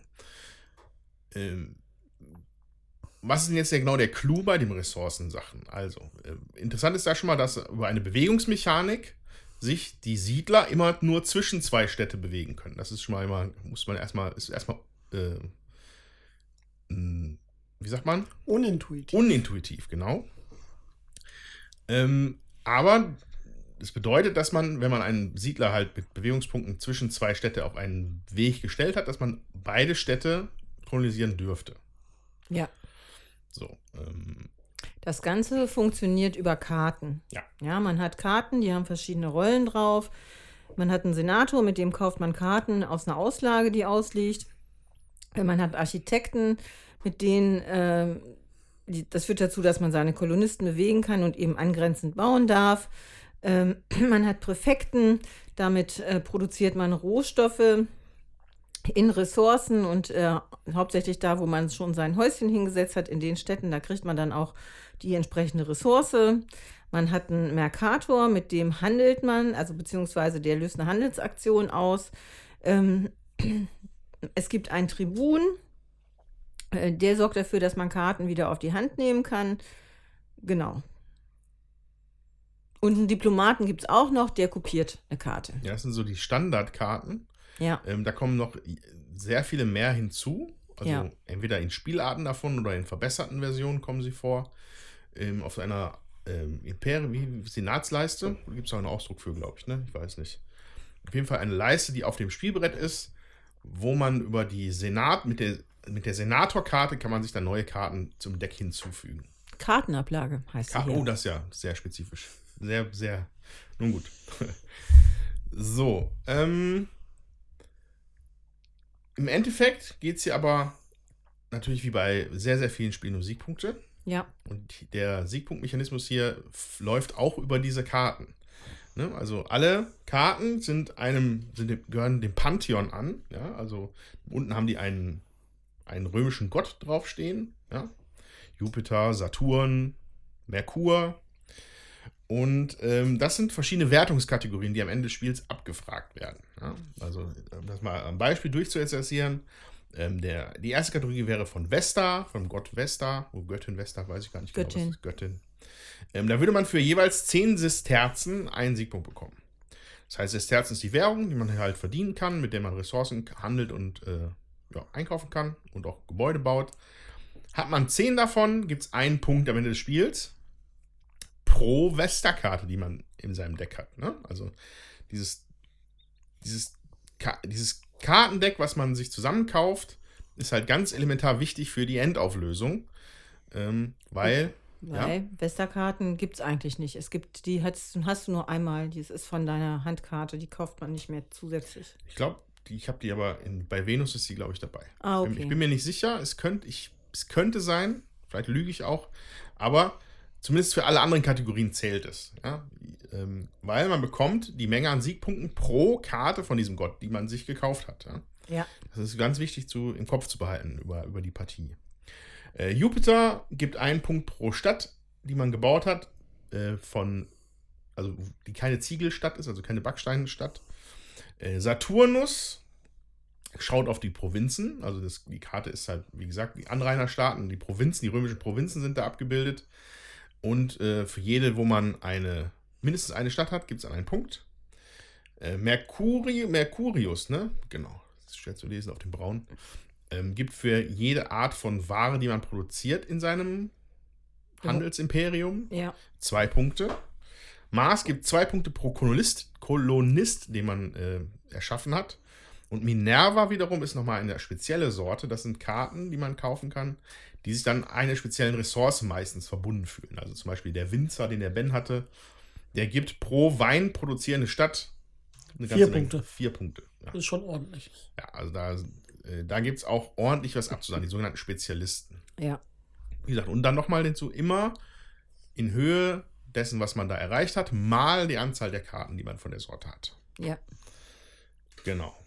Ähm, dann ist auf jeden Fall noch zu erwähnen, was Salza dazu gebracht hat. Zu diesem Spiel, also die Erweiterung. Äh, Zum einen halt eine Salzressource, die, ähm, Ja, die arbeitet wie ein Joker. die arbeitet wie ein Joker. Ähm, zählt allerdings auch, Salzstädte sind nochmal speziell, weil die zählen halt auch zu eventuell, du kannst, wenn du nachher Minerva-Karten hast, die auf äh, Wein, also auf, auf Winzer gucken, äh, könnten die Salzdinger dann, dann auch dazu gezählt werden. Ja. ne? Also, auch wie ein Joker. vollumfängliche Joker-Haftigkeit. Ja, wobei man sagen muss, äh, die zählt bei, beim Händler halt nicht mit. Und ähm, genau. Und darüber hinaus gibt es noch die, das Forumbrett, ähm, was äh, einmalige Effekte oder Langzeiteffekte mit sich bringt, die divers sind. Also man könnte zum Beispiel, hier sehe ich hier gerade ähm, Spurius, dann würde man ein Salz einfach bekommen, aber ich habe ja auch noch ganz andere Dinge gesehen, wie zum Beispiel Gaius Marcellus, wahrscheinlich eine Art von bekanntem Römer. Da, verlässt mich meine Geschichtskenntnis ähm, wo ich bei jedem Verkauf von Waren immer eine Sesterze mehr bekommen würde. Also das sind sehr, sehr diverse Effekte. So, und diese, diese Plättchen aus dem Forum bekommt man über die Tribunenaktion hin. Ne, also da kann man auch grundsätzlich nochmal über die Struktur des Spiels sprechen, wie sie abläuft. Also wie, wie gesagt, die Spieler sind drei um dran, spielen Karten aus. Irgendwann ist die Kartenvorrat halt leer. Dann würde man in der Regel den Tribun spielen, um alle Karten wieder auf die Hand zu nehmen. Man bekommt ab der vierten Karte eine Sesterze und mit der Salze-Erweiterung bekommt man ebenfalls eins von diesen Plättchen, je nachdem, wie viele Karten man wieder auf die Hand genommen hat. Äh, hat man vier, sechs, acht oder zehn Karten wieder auf die Hand genommen, kann man sich da entsprechend bedienen. Ähm, ein Spielcha eine Spielmechanik sei an dieser Stelle auf jeden Fall nochmal ausgeführt und zwar ausgeführt. Wie sagt man? Ausführlich besprochen. Mehr drüber gesch- also mehr davon äh, verzählt. Detaillierter dargestellt. Ja. Zunge ist heute ein Knoten drin. Mhm. Ähm, und zwar die Präfektkarte aktiviert eine Provinz. So, wir hatten ja erwähnt, es gibt, Städte, es gibt Provinzen, da sind, sind Städte, die eine Ressource produzieren können für den Spieler, der dort einen Außenposten gest- hingestellt hat. So, wird jetzt nun eine Provinz aktiviert, werden alle Städte produzieren dann auch ihre Ware für den Spieler, der da drin ist. Also wenn ich mir jetzt zum Beispiel Spanien angucke, wenn jemand sagt, ich aktiviere Hispania, dann würde der, hätte der Ben einen Wein und eine Nahrung. Und äh, Brigitte hätte nur einen Wein und Jutta, was ist so ein, Ein Ziegel. Ein Ziegel bekommen. Und äh, das heißt, ne, alle profitieren so ein bisschen davon, wenn man sich da rein, wenn man sich da äh, drin verteilt hat. Ne, die Kosten für den Bau einer, eines Außenpostens, wenn da schon ein Außenposten ist, die gehen ganz schön hoch. Allerdings profitiert man dann mit. Es gibt dann oben noch ähm, eine kleine Leiste, wo alle, alle Provinzen nochmal in klein dargestellt sind. Und die haben einen Marker dabei liegen, den man am Anfang des Spiels da, dahin legt. Und zwar von der wertvollsten Ressource, die in dieser Provinz hergestellt wird. Aktiviert man also nun diese Provinz, bekommt man auf jeden Fall auch einmal, mindestens einmal, diesen, diese Bonusressource. Ja? Also selbst wenn du die, die, die Weinstadt, wenn du da kein Häuschen hast, wenn du Hispania aktivierst, bekommst du trotzdem ein Wein. So. Der Marker wird dann umgedreht und auf der Rückseite ist dort ein Geldsymbol zu sehen. Das heißt, ähm, danach ist diese, ähm, ähm, diese Provinz erstmal aktiviert und ist erschöpft, also da passiert nichts mehr. Bis irgendwann mal ein Spieler die Präfekt-Aktion benutzt, um alle erschöpften, ich, ich nenne sie jetzt mal erschöpften oder erschlossenen Provinzen wieder frisch zu machen. Dann bekommt er alles Geld, was als Geldmarkern da abgebildet ist, in seine Tasche und dann flippen die Dinger wieder rum. Dann geht es von vorne los.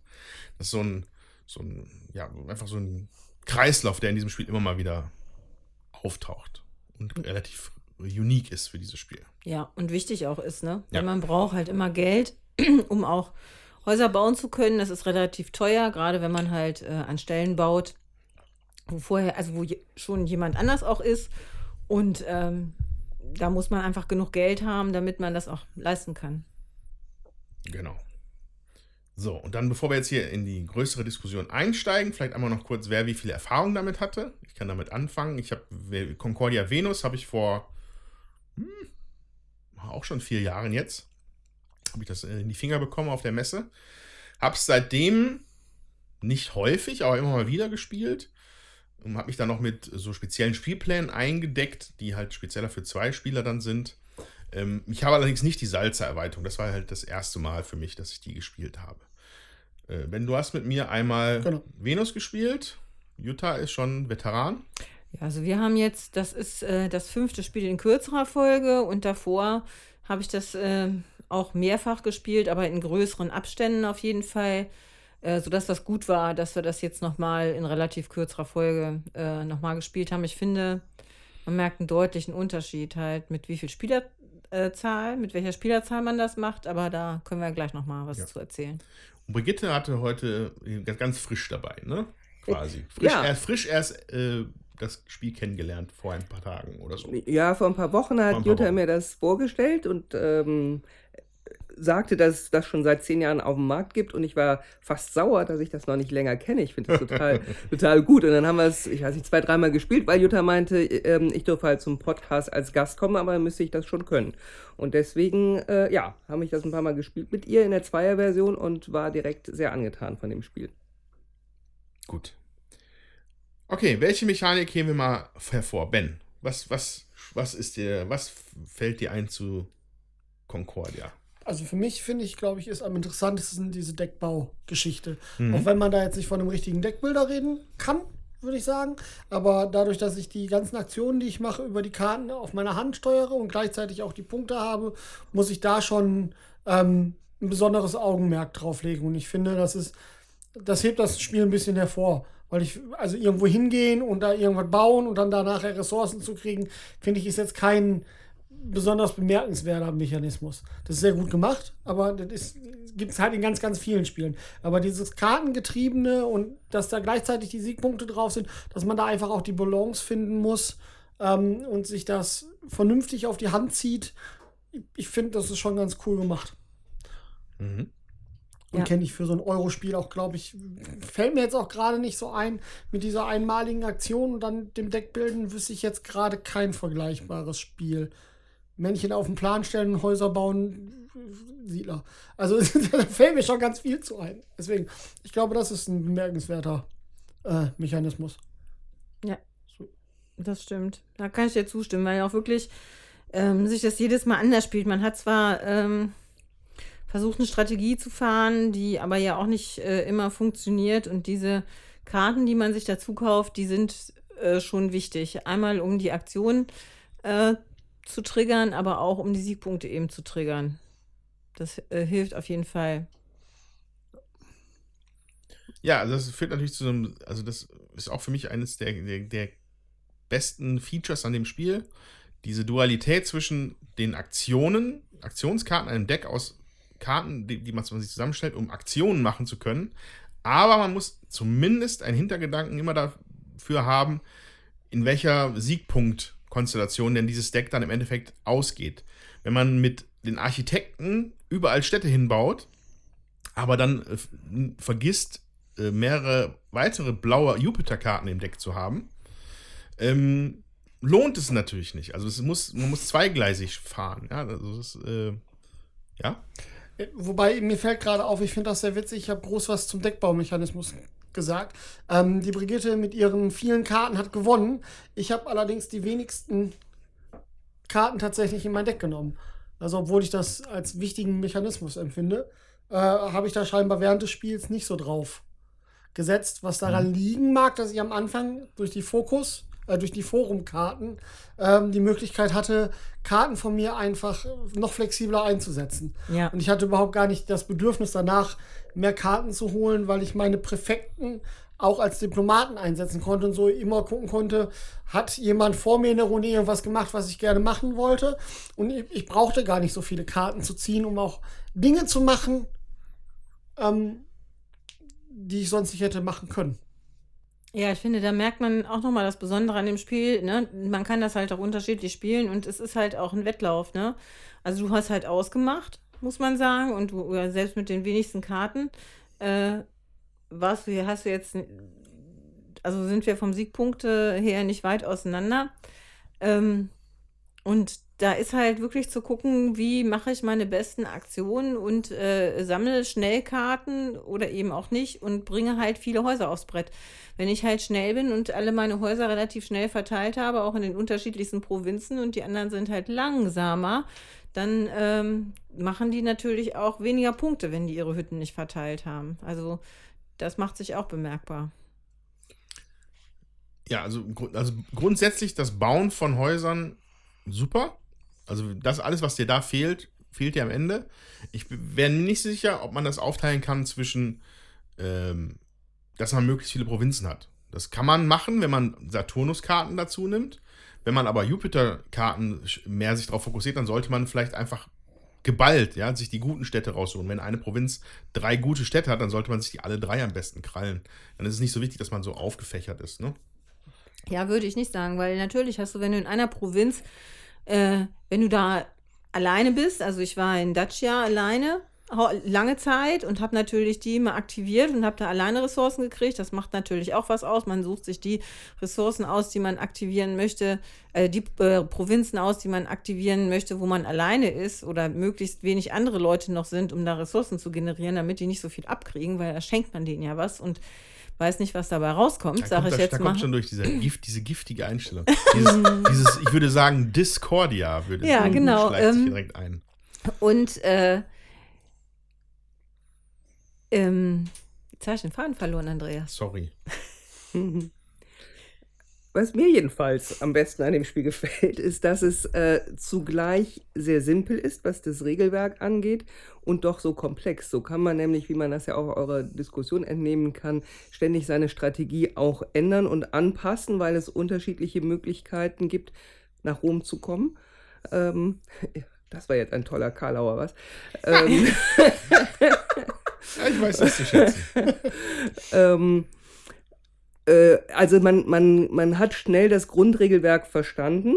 Ähm, die Karten sind nicht so überfrachtet mit Text, wie ich das aus manch neuerem Spiel kenne, wo man ständig irgendwie neu gucken muss, was kann diese Karte, was kann jene Karte, warum sollte ich diese wollen, sondern es ist standardisierter, der Text. Gleichzeitig bietet es aber ganz viele Optionen. Und selbst wenn man in einem Viererspiel, was ich heute zum ersten Mal gemacht habe, ähm, auch mit dem leben muss, was die anderen gebaut haben und einem vielleicht kaputt gemacht haben oder überteuert haben oder sich in den Weg gestellt haben. Es gibt immer noch ähm, einen Plan B, äh, den man dann schnell rauszaubern muss. Und, und ich mag sehr gerne Spiele, die diese, diese Einfachheit mit der Komplexität verbinden. Mhm. Ja. Ja, also das Kartending, wo wir eigentlich angefangen haben, ähm, sehr wichtig, sehr unique und man, dass man auch einfach seine eigenen Siegbedingungen für sich gestalten kann. In einem gewissen Maße ist natürlich schon mal besonders schön. So, war es jetzt aber, ja? Mir ist wieder eingefallen, was ich vergessen Ja, hatte zu gut. sagen. Super, ne? Ähm, wenn man äh, sich auf die Städte äh, fokussiert, dann ist es schon auch wichtig, äh, dass dabei eben die Ziegelstädte in der Endwertung rausgenommen werden. Mhm. Ne? Man braucht die Ziegelstädte aber trotzdem natürlich, weil man für fast jede Stadt, die man bauen muss, äh, ein Ziegel abgeben muss. Also man muss immer, da, wo man baut, ein Ziegel abgeben plus äh, eine ähm, Ressource der Stadt, die da abgebildet ist. Also entweder ein Getreide oder ein Eisen oder wie auch immer. Nur bei Ziegelstätten gibt man halt nur ein Getreide ab. Und das führt halt dazu, dass äh, man Ziegel eben auch braucht. So, und da ist dann auch nicht so einfach dran zu kommen. Zumal, wenn man handelt, man immer nur eins verkaufen darf und eins kaufen darf. Oder man darf zwei verkaufen und dann nichts Oder äh, zwei kaufen. ja. Oder man darf zwei verschiedene kaufen. Aber meistens hat man ja kein Geld. Darf also auch will zwei man. gleiche kaufen. Ja, aber du darfst zwei verschiedene Warensorten kaufen, wenn du nichts verkaufst. Du darfst zwei verschiedene Handelsaktionen machen. Kaufen oder verkaufen von der Ware, wenn du den Händler machst. Also, du musst nicht zwei verschiedene Warensorten kaufen. Nee, Du aber kannst auch kannst die du. gleiche kaufen. Ja, ja, Aber- aber das Nee, nein, einfach nur ja. von der Formulierung. Alles gut. Ja, ja. Also und ähm, man kann ja mehrere Waren auch kaufen. Ne? Also ich Auf könnte, einmal. wenn ich 20 Geld hätte, Nee, schon gut. wenn ich 20 Geld hätte, könnte ich, sag ich mal, zwei äh, Ziegel und drei, äh, drei äh, Getreide kaufen. Das wäre ja in Ordnung. Nur meistens hat man nicht so viel Geld. Ah. Ja, Ist das, das so? deswegen habe ich deine Verwirrung auch nicht so wirklich verstanden. Du kannst in einem Verkaufsvorgang beliebig viele Waren eines Typs kaufen oder verkaufen. Und du hast, wenn du den Händler spielst, zwei Verkaufsvorgänge. Dann habe ich das immer falsch gespielt, auch bisher äh, bei? Venus, weil ich habe nicht immer gedacht, du darfst dir zwei Waren kaufen. Nein. Okay, das ist ein Unterschied. Du Armer. Ja, und Jutta sogar drei, weil sie ja die Forumskarte hatte, dass sie drei Warentypen wahlweise kaufen oder verkaufen konnte. Das, so kann man schön flexibel bleiben. Ja. Crazy. Nun gut, bin ich eines Besseren belehrt. Jetzt hab ich- Okay, das äh, ist interessant. Dann habe ich es wirklich bisher immer falsch gespielt. Muss ich noch mal, muss ich dann noch mal neu be- betrachten, wenn ich das nächste Mal irgendwann mal Concordia spiele. Das ist natürlich, ich meine, so viel Waren, aber deswegen hatte ich auch immer nichts. Ich hatte Geld, ich hatte entweder Geld oder viele Waren, aber niemals beides. Aber das ist ja immer so. Das Ja. war bei mir nicht anders. Das ist immer so. Ich Ja, aber konnte, es macht schon einen Unterschied, ob du eben vier Tuch auf einmal verkaufen Ja. kannst und dann äh, Auf jeden Fall. dafür dann ganz viele Ziegel hast und dann bauen kannst oder ob Ja. du eben sagst, oh, ich kann Ja, ja, nur zwei Sachen machen. Ich möchte das jetzt direkt auf jeden Fall nochmal spielen. Also, Okay, ich Das auch. muss man auf jeden Fall nochmal klar machen. ähm, okay. Ähm, aber was, worauf ich gerne auch noch, noch mal auf jeden Fall ein bisschen gründlicher gucken möchte, ist, was Ben vorhin meinte, so ja, als Häuser bauen kennt man ja, bezeichnet hat. Ja, würde ich dir grundsätzlich erstmal zustimmen. Allerdings ist es hier, finde ich, ein bisschen tiefgründiger. Und zwar, zumindest in meiner Vorstellung. Ich erkläre jetzt, was ich damit meine. Und zwar, ähm, ich, ich wünschte mir jetzt eigentlich, dass ich die ganze Zeit hinter Jutta hergelaufen wäre auf dem Spielplan und immer in die gleichen Städte, wo sie was gebaut hätte, auch was gebaut hätte. Weil ich glaube, das hätte Jutta wahnsinnig gemacht.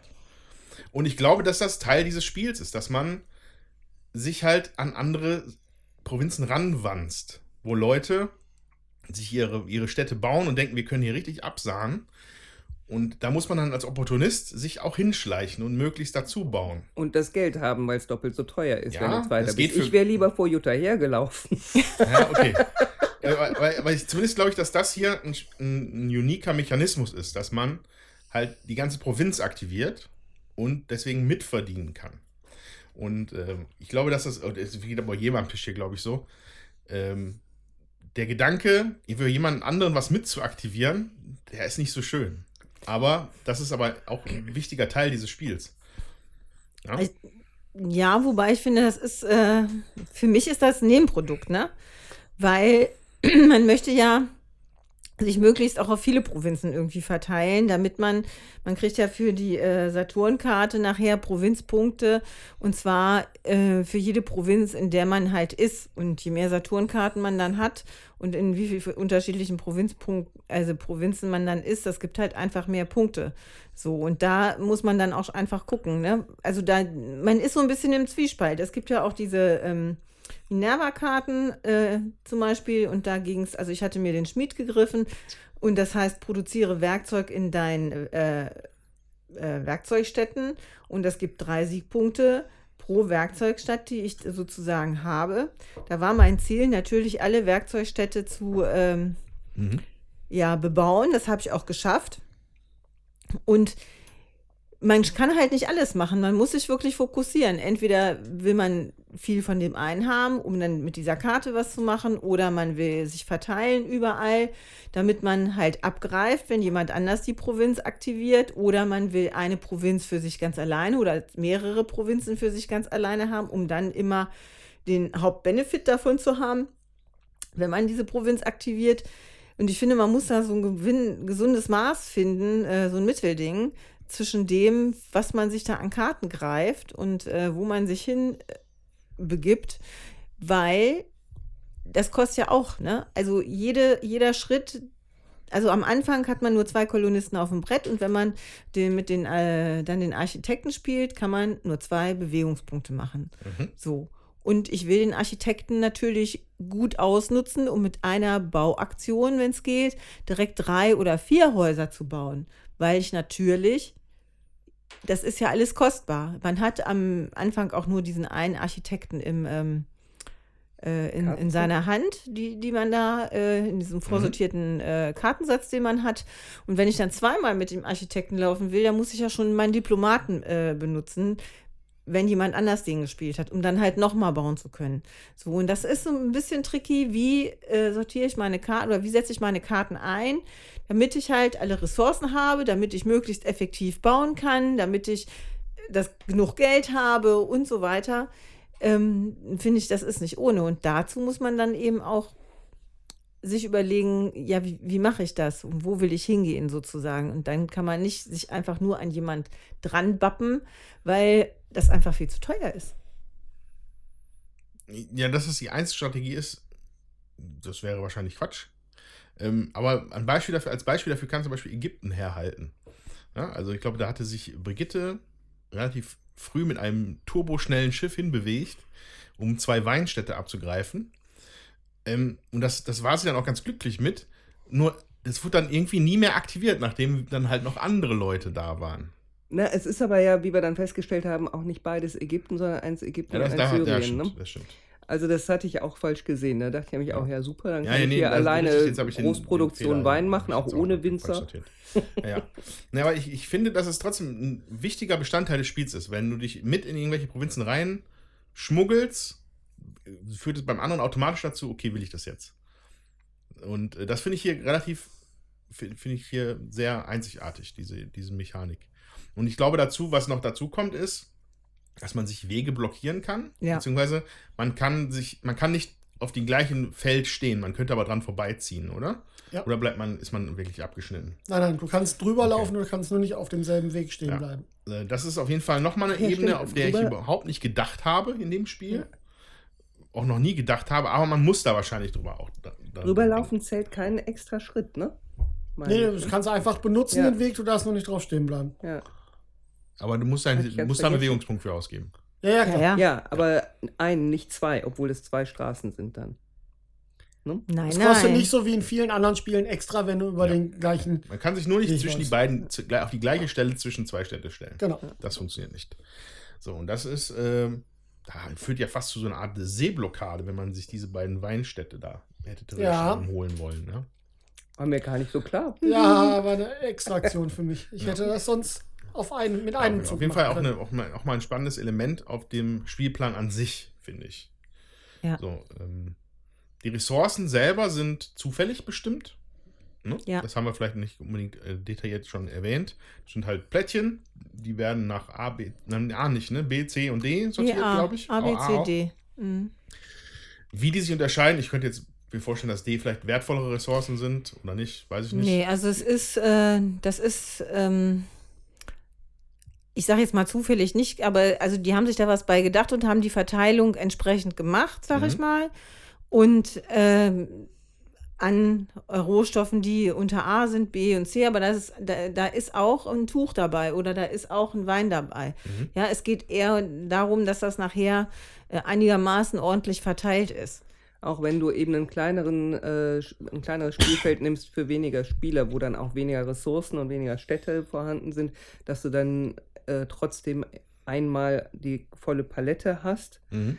Aber nicht konzentriert nur, nur eine Art ganz viel. Ist, ist das richtig, dass Ist dann C, dass C und D-Plättchen äh, theoretisch weiter weg sind vom Startplatz als A und B-Plättchen oder ist das nur impliziert? von Nee, mir? das ist, nee, ich glaube, das ist nur verteilungsmäßig. Wir Okay. hatten da mitten in Italien auch ein D-Plättchen, also. Okay. Also. Genau, aber da, bei- bei den ganzen vielen Spielplänen, die es da gibt, ist es halt immer das gleiche Prozedere. Es gibt eine Startstadt, bei der man anfängt. Ja. Ich glaube, wobei bei irgendeiner, die ich gespielt hatte, waren zwei Stadt, konnte man sich aussuchen. Glaube, Nahe Osten oder so, Levante, da waren, glaube ich, zwei Städte, aber ich bin mir nicht sicher. Ähm, ja, aber genau, und die werden dann da verteilt, aufgedeckt und dann geht's los. Mit der wilden Ressourcenjagd. So. Lass uns ein bisschen die Formplättchen nochmal ein bisschen beleuchten. Ähm, weil Ben, du, du hattest das ja gerade schon in einem Satz erwähnt, dass es halt deine Karten flexibel gemacht hat. Was genau meintest du damit? Genau, also mein erstes Forumsplättchen, was ich genommen habe, hat mir ermöglicht, den Präfekten, der ja sonst nur eine Provinz aktiviert, so zu benutzen wie einen Diplomaten, womit ich dann eine Karte von jemandem anderen hätte kopieren können. Mhm. Also bin ich am Anfang natürlich sehr darauf gegangen, noch irgendwie zu gucken, dass ich noch Präfektenkarten kriege und habe dann nachher auch noch eine Forumskarte gekriegt, die auch dann aktiviert wird, wenn ich eine Präfektenkarte spiele. Also da habe ich schon ein bisschen geguckt, dass ich in die Richtung gehe. Ähm, ich weiß aber nicht, ob das so strategisch funktioniert, weil den Rest der Forumskarten, die ich gekriegt habe, waren nur so Einmaleffekte und da hätte ich lieber dauerhafte gehabt. Mhm. Also so eine, gefühlt fand ich die einmaligen Effekte schwächer im Spiel und aufs Spielgeschehen bezogen, als jetzt diese Dauereffekte. Und ich hatte da schon ein bisschen das Gefühl, dass da sehr viel Glück auch Ja. mitspielt und man da einfach auch nicht die Möglichkeit hat, ähm, da so sehr drauf zu reagieren, weil man die ja nur dann kriegt, wenn man eine Tribunkarte spielt, also eine Karte auf die Hand nimmt und dann auch schon die Menge ausgespielt hat, um überhaupt eine Wahl zu haben. Ja. Also ich musste einmal Tribun spielen äh, und hatte dann keine Wahl und muss dann eben habe dann einen Ja. Stein und einen äh, Weizen gekriegt, was deutlich schwächer ist als alles andere, was ich da über die Forumskarten gekriegt habe. Äh, weiß ich nicht. Hat mir an der Stelle fand ich Ja. schwierig. Ja, also Wobei ich denke, du hast ja auch viel die Handkarten, die du hattest, eben runtergespielt, weil du gesagt hast, ich kann ja kopieren mit meinem quasi Diplomaten. Ähm, ich habe häufiger geguckt, was sind denn da für Forumsplättchen, was will ich haben. Ähm, und habe dann den Tribun früher gespielt, als ich es hätte machen müssen, um eben so eine gute Forumskarte zu kriegen. Das ist so gesehen ja auch eine Abwägung, die man dann trifft. Ne? Ich meine, sonst ist der Tribun ja ein relativ toter Zug. Also du kriegst halt ähm, ein paar Groschen und ein paar Sesterzen und eben diese Forumskarte, aber das ist dann auch der Zug. Kannst, wenn du, wenn du die Ressourcen hast, noch einen Kolonisten einsetzen, aber das ist ja eigentlich ziemlich mau. Nur wenn du dann eben gezielt eine gute Forumskarte kriegst, ist das halt erwä erwägenswert. Äh, muss ich mindestens vier oder mindestens sechs spielen? Ich weiß es gerade nicht. mindestens vier, vier. Mindestens vier. Ja, also wie gesagt, es waren immer, wenn ich vier gehabt hätte, lag da echt auf dem ersten Platz meistens nicht das Optimalste, Weil weil ich das Gute gerade weggeschnappt habe. Ja, genau. ähm, das, okay. Ja, also ich denke, dass das, was du da als Glück, ich, das Ding ist halt, es, es hängt an einem gewissen Zyklus. Weil alle Spieler, also es geht ja immer reihum und man spielt Sachen aus. Man kann im Mittel, glaube ich, sagen, dass ungefähr alle erstmal gleich viel Karten ausspielen, vielleicht. Ja, von dem, was Ja. man halt hat, bevor man neue Karten gekauft hat, bevor man. Da gibt es dann mal so eine, eine früher oder eine später, so eine Abschätzung. Ähm, aber deswegen kannst du eigentlich davon ausgehen, dass wenn du gerade eine nimmst, ne, auf der 4, wirst du das hier wahrscheinlich nicht kriegen, weil das ist dann, bis du wieder mit dem Tribut dran bist oder den spielen möchtest, ist das schon längst weg. Genau. So. So war's. Das, das, da läuft es halt dann so in so einem Zyklus durch. Einmal zu dem Prozess an sich. Ähm, es gibt, am Anfang liegen schon vier von diesen Plättchen aus. Und ähm, man bietet damit einen Siegpunkte-Rückstand, mit dem man anfangen möchte, bietet man darauf. Ne? Fand ich eigentlich auch einen interessanten Mechanismus. Äh, Ein noch, ein, noch ein Eselsohr, Siegpunkte, finde ich nämlich auch eine interessante Sache hier in dem Spiel gleich. Ähm, aber genau, und da ähm, geht es dann so ein bisschen, glaube ich, da auch erfahrene Salzerspieler haben dann vielleicht noch einen Vorteil, weil sie genau wissen, welche von diesen Fähigkeiten super sind. Ähm, meine, ich hatte investiert und habe also auch als erster nehmen können. Ne, habe, glaube ich, sieben Siegpunkte verloren Ja. gehabt dadurch. Ähm, weil ich mir dachte, oder eigentlich glaube ich das immer noch, dass das eine relativ starke Aktion ist. Also wenn ich meinen Mercator spiele und Ziegeln kaufe, kriege ich eine Ziegel umsonst. Jutta hatte ja vorhin auch erwähnt, dass man jede Menge Ziegeln braucht. Ja? Ne? Fürs Dach braucht man Ziegeln. Aber ich glaube, dass die von Ben zum Beispiel sneaky gut war. Dass man Ja. halt einfach Sachen kopieren kann, damit man seinen eigenen committen kann, wenn man das nachher möchte erst. Ne? Und vorher einfach opportun, opportunistisch spielen. Ne? Ja. Und äh, die Kombination von den, Dip- den was, Präfekte als Diplomat. Perfekt als Diplomat, ja. Das sind zusammen mit meinem Lucius Flavius, den ich nachher sehr zu schätzen gelernt habe. Der erlaubt nämlich, wenn man einen Diplomaten spielt, statt einer Spielerkarte eine Karte aus der Auslage zu kopieren. Ähm, das wäre auch bestimmt sehr schön gewesen. Da könnte man sich Ob halt man das gut so- amüsieren Ich können. glaube nicht, dass du das kombinieren kannst, weil Ja. unten der Diplomat steht. Und Aber hier ist ist ja, noch wie Diplomat. kann wie genutzt werden, aber du spielst ja keinen Diplomaten. Hm. Wer müsste man jetzt gucken? Ich würde inter, als Ja. Gegner würde ich intervenieren. Ich auch. Würde auch sagen, Als wenn, wenn der Diplomat, könnte man darüber, dafür argumentieren. ähm, wenn der genau. Diplomat gespielt wird, spielst du deine Diplomatenkarte normalerweise aus und dann kannst du die Karte noch benutzen. Was ich aber ein super Punkt finde von, von Brigitte ist, dass halt der Tribu, äh, der Tribun, Tribun, dass sich das ein bisschen anzu, anfühlt wie ein toter Zug. Ja, weil es ist ja, das, das einfach, ich, ich resette jetzt mein Deck, hört sich jetzt immer nicht so der spannendste Zug an. Du kriegst ein bisschen Geld und du kannst einen Kolonisten machen, das ist allerdings schon sehr wichtig, ne? also mehr Ja. Kolonisten, weil du auch mehr Bewegungspunkte dadurch bekommst. Ja. Also ist ja nicht super sinnlos, der Tribunzug, aber der wird natürlich noch mal schöner durch die, durch die Salzer-Forum-Mechanik, die da jetzt reingekommen ist. Ja.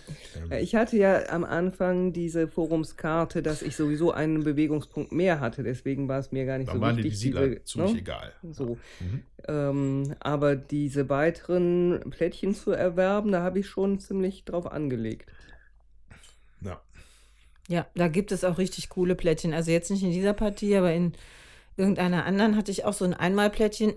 da stand, wenn du äh, den Architekten spielst, äh, kosten, äh, kannst du Häuser ohne Geld äh, bauen.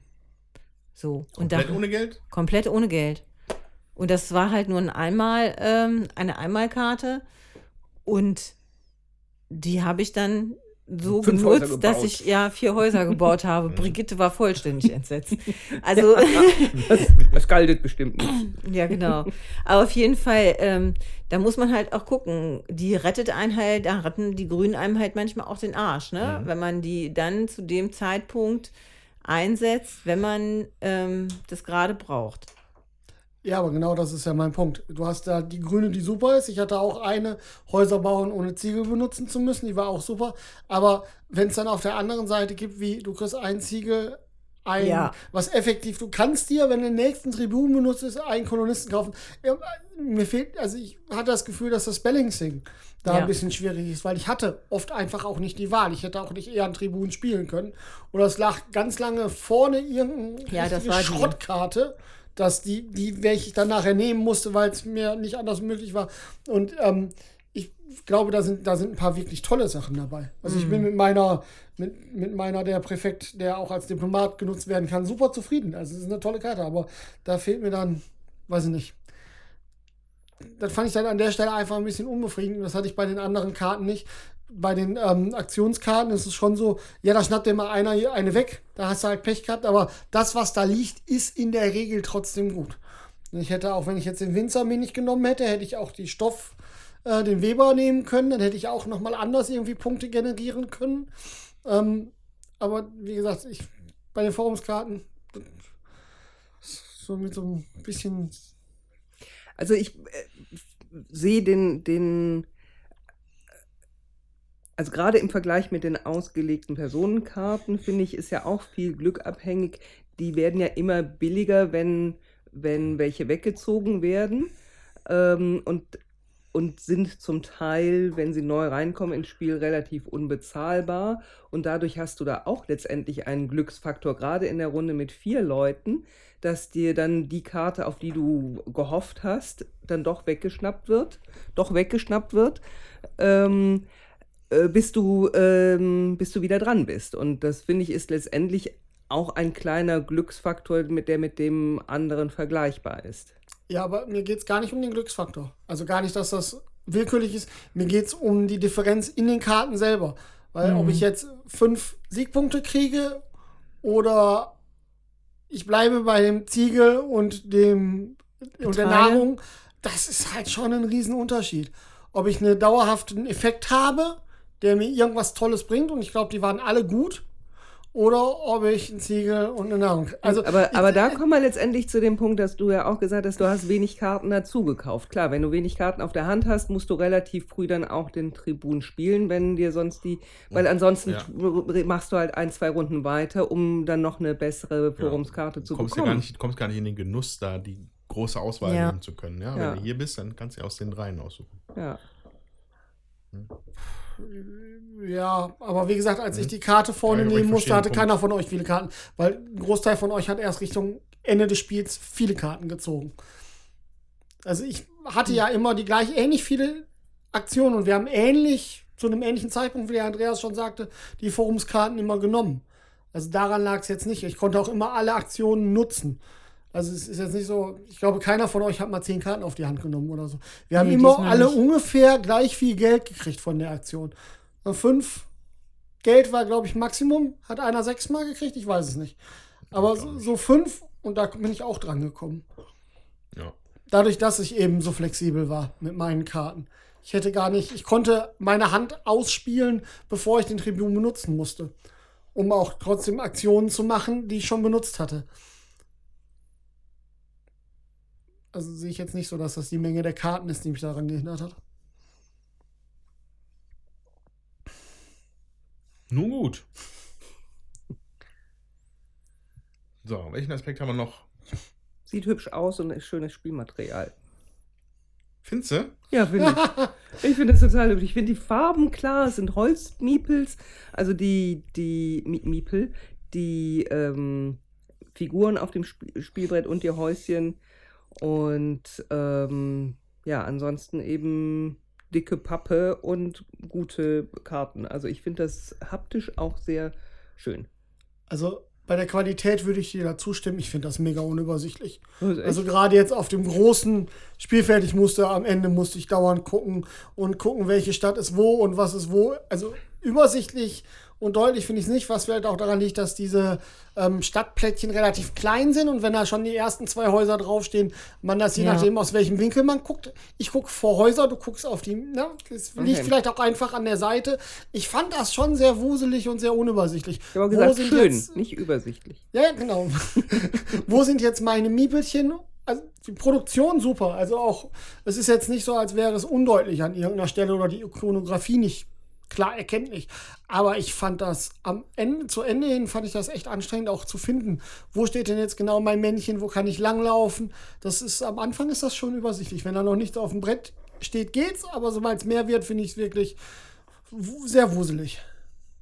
Also was mir gut gefällt, ist einfach tatsächlich die Variabilität, ne? Dass sie das so gemacht haben, haben wir schon gesagt, dass du, äh, dass du einfach eine andere Karte nehmen kannst, dann ist das so entsprechend aufgeteilt und du kannst trotzdem, äh, hast du von jeder Ressource entsprechend viele, die du halt brauchst. Es ist mal ein bisschen mehr, ein bisschen weniger. Es ist immer so, dass Tuch äh, am wenigsten da ist. Das äh, muss man halt auch nochmal sagen, aber das hat halt. Salz. Nee, Tuch. Ja, mehr- Salz ist noch weniger da, aber Tuch, äh, Tuch gibt halt auch Punkte. Salz gibt ja nachher, Ja. hat keine Minerva-Karte und so. Und ähm, Tuch gibt halt pro Tuchstadt, die man hat, fünf Punkte. Das ist halt ziemlich üppig und von daher sind von den anderen äh, Städten meistens mehr da. Das muss man halt auch noch mal sagen. So, Wobei man Salzstädte dann auch als Tuchstädte nehmen könnte. genau. Ja. Ähm, also Thema Material. Klar, also es ist recht, relativ viel Holz dabei. Die Formen von dem Holz sind nachvollziehbar, die Farben sind gut. Ähm, die Plättchen, der, die Ressourcenplättchen, man kann auf die Entfernung zumindest grob noch den Rahmen sehen. Ja, sie haben doch sie sind noch eingerahmt Ja. in ihrer Ressourcenfarbe. Ist aber relativ unauffällig, also das kann man auch dann übersehen. Ähm, was ich. Ansonsten finde ich das tatsächlich ein bisschen altbacken, muss ich sagen. Es ist natürlich auch Ja. ein bisschen älteres Spiel, ähm, aber dieses, äh, ich würde es mal sagen, dieser dunkelweiße Hintergrund bei so ziemlich allem, der ist schon ein bisschen trist, finde ich. Also der lenkt dann halt auch nicht ab von, von dem Spiel, das ist ja dann vielleicht auch gut, aber ja, also ist jetzt nicht der optische Reißer für mich. So würde ich es jetzt mal vielleicht formulieren. Also ja, das stimmt. Aber ich finde, man, äh, es ist halt für mich alles klar erkennbar, ne? Ja, ja. Es ist halt übersichtlich und das brauchst du auch. Wenn das jetzt noch Also die äh, Länder hätten für meine Begriffe zum Teil etwas knalliger noch in der Farbe sein können, damit man da die Ländergrenzen ein bisschen besser sieht. So, aber ansonsten ähm, kann man halt alles äh, gut sehen. Und je, äh, je mehr Shishi da jetzt dran ist, sag ich mal, des, äh, desto unübersichtlicher wird es ja dann auch. Ne? Die Wege sind klar erkennbar. Die Städte, wie gesagt, für mich könnten von der Farbkorrekt-Auswahl könnte etwas ähm, vielfältiger sein, dass man braun und ein lila, also was, ja, so, so ein. Mauretanien, Asien und Germania sind alle so im ungefähr gleichen Spektrum anzusiedeln. Ja, also wenn ich jetzt farbenblind wäre, ich weiß nicht, ob ich das auseinanderhalten könnte. Das äh, finde ich schwierig. Das könnte etwas, also hätte etwas kräftiger sein können für meine Begriffe so. Aber ähm, ja, es ist auf jeden Fall, ähm, ja, es ist nicht, nicht auf äh, neumodern gemacht, aber ich finde, das braucht es auch nicht. Ja, da finde ich manchmal auch, ähm, es lebt einfach von der Übersichtlichkeit. Wenn ich mir zum Beispiel ein ähm, Carnegie angucke, was der Ian O'Toole gemalt hat, jetzt müssen wir gleich mal gucken, wer hier der Künstler ist. Ähm, Haben wir noch gar nicht erwähnt, wer der Autor war. Genau. Dann, ähm, dann ist das eben auch übersichtlich gestaltet. Ja, etwas schöner, weil vielleicht etwas heller, aber ich finde, bei so einer Art von Spiel muss man das auch äh, übersichtlich halten. Also zu bunt finde ich dann krass. Ja, ich finde, letztendlich sind wir doch in der Zeit des alten Rom und da finde ich diese gedeckten Farben entsprechend vor meiner Vorstellung. also nicht irgendwie so ein Neonkram oder leuchtend, äh, sondern, sondern gedeckte Farben. Und ja, man hätte das farblich noch stärker unterscheiden können, aber eben zu Lasten der Schönheit, wie ich finde. Also ich, und letztendlich sind die benannten Regionen in den Ockertönen eben auch nicht benachbart, sodass es allein deswegen keine Verwechslung gibt. Ähm, und ich denke, gut, das letzte Mal haben wir ja mit einem kleineren Spielplan gespielt, mit weniger ähm, Ländern, weniger Provinzen und weniger Städten. Und dann stellt sich das Problem auch nicht so wie bei diesem großen Spielplan jetzt mit zwölf Provinzen. Das in gedeckten Farben in zwölf unterschiedlichen Schattierungen besser hinzukriegen, wüsste ich gar nicht. Ich glaube, das ist ganz wichtig, dass wir darauf hinweisen nochmal. Wir reden jetzt hier nur über diesen einen Spielplan, nicht über die anderen, weil ich kann mich erinnern, als das Spiel, was ich mit Andreas gespielt hatte, ich hatte überhaupt gar keine, nicht, im Nachgang nicht das Gefühl. Wir haben zu zweit gespielt auf einem kleineren Plan. Es wird vermutlich Hellas gewesen sein. Ist jetzt schon ein Weilchen her, aber da hatte ich. Hä? Welche? Kreta, Entschuldigung, Kreta, irgendwann in Griechenland. Äh, auf jeden Fall hatte ich da nicht das Gefühl, dass das so ist. Es mag jetzt auch einfach dadurch, dass viele Leute spielen, aber das ist bei vielen Spielen so. Wenn du dann einfach viel Zeug auf so ein Brett packst, wird das einfach wuselig und Ja. etwas unübersichtlich. Ja. Ja, also das ähm, tut dem Spielspaß da an der Stelle keinen Abbruch. Also nicht, dass das falsch verstehen, verstanden wird. Ich, ich hänge mich auch sicherlich nicht an der Übersichtlichkeit auf, also ich kann das gut alles erkennen. Ich, mag halt dieses, dieses Dunkelweiß nicht. Dieses, die Karten sind, das ist alles so, Grau. als, als ob einer vor dem Marmor viel geraucht hätte oder so, weiß ich nicht. Das finde ich nicht so hübsch. Das, da, da, da, da hätte ich vielleicht, aber naja. Der Spielplan selbst, es funktioniert ja alles. Das ist alles nice. Funktioniert. Super. Gut. Okay. Äh, Ich würde gerne noch was zur unterschiedlichen Spieleranzahl sagen. bitte. Und zwar ähm, habe ich mit der Brigitte und einmal mit der Aline auch also gespielt, zu zweit, äh, auf einem anderen Plan auch. Das war, äh, da ist man deutlich mehr in der Kon Konkurrenz und guckt, was der andere macht und versucht sich da vielleicht äh, auch anders auszubreiten nochmal. ähm, und äh, ja, man, man merkt da die Konkurrenz deutlich mehr, finde ich. Jetzt hier bei vier Leuten kannst du das gar nicht alles so im Überblick haben. Was macht denn der eine, was macht der andere? Du guckst halt hauptsächlich, wer geht denn wohin? Bin ich da als Erster? Wie viel Geld muss ich bezahlen? Auf welche Städte geht äh, derjenige? Und äh, was will ich denn machen? Wo komme ich hin? Das mache ich eigentlich grundsätzlich so, aber äh, ja, das finde ich ist nochmal sehr deutlich dass mit vier Leuten man, man anders spielt einfach. Also ich habe bisher nur zwei Spielerpartien gespielt, jetzt meine erste Vierspielerpartie. Ich hätte gehofft, dass hier halt mehr diese, was ich, was ich vorhin hervorheben wollte, dieses gemeinsam profitieren von etwas, nur dass man selber ein bisschen mehr profitiert oder man mit diesem Mechanismus halt anderen Leuten da das versaut, die Nummer, dass das mehr zum Tragen kommt. Hätte ich jetzt gedacht, dass es bei Vielspieler ist. War es jetzt in dieser Partie für mich nicht, vielleicht für euch, aber ähm, da mag ich fast lieber eine kleinere, kompaktere Karte ja, als, als sowas Ausuferndes. Ich weiß gar nicht, ob das hier die größte ist oder ob es noch eine größere gibt. Also das ist die Karte, die halt beim Normalspiel dabei ist bei Concordia. Mhm. Die ist ja für bis zu fünf Leute. Und das merkt man halt auch. So. Und bei Salsa waren dann äh, kleinere Karten auch dabei, die wir auch gut, ich denke, die hätte man auch mit zu dritt und zu viert spielen können, aber die wir auch gut zu zweit haben spielen können. Und äh, da gibt es ja reichlich Erweiterungen an Kartenmaterial. Da werde ich mir sicher auch noch mal äh, eine besorgen, die eben auch für zwei Leute noch mal ist, dass das Ganze auch noch mal ein bisschen kompakter halt macht. Ja, um einmal vielleicht einen kurzen Überblick zu geben für Erweiterungen für Concordia, dem Original. Also just dieses Jahr ist wohl Concordia, Roma und Sicilia rausgekommen. Das sind, ich glaube, dass es eine Map-Erweiterung ist. Äh, dann gibt es Concordia Solitaria.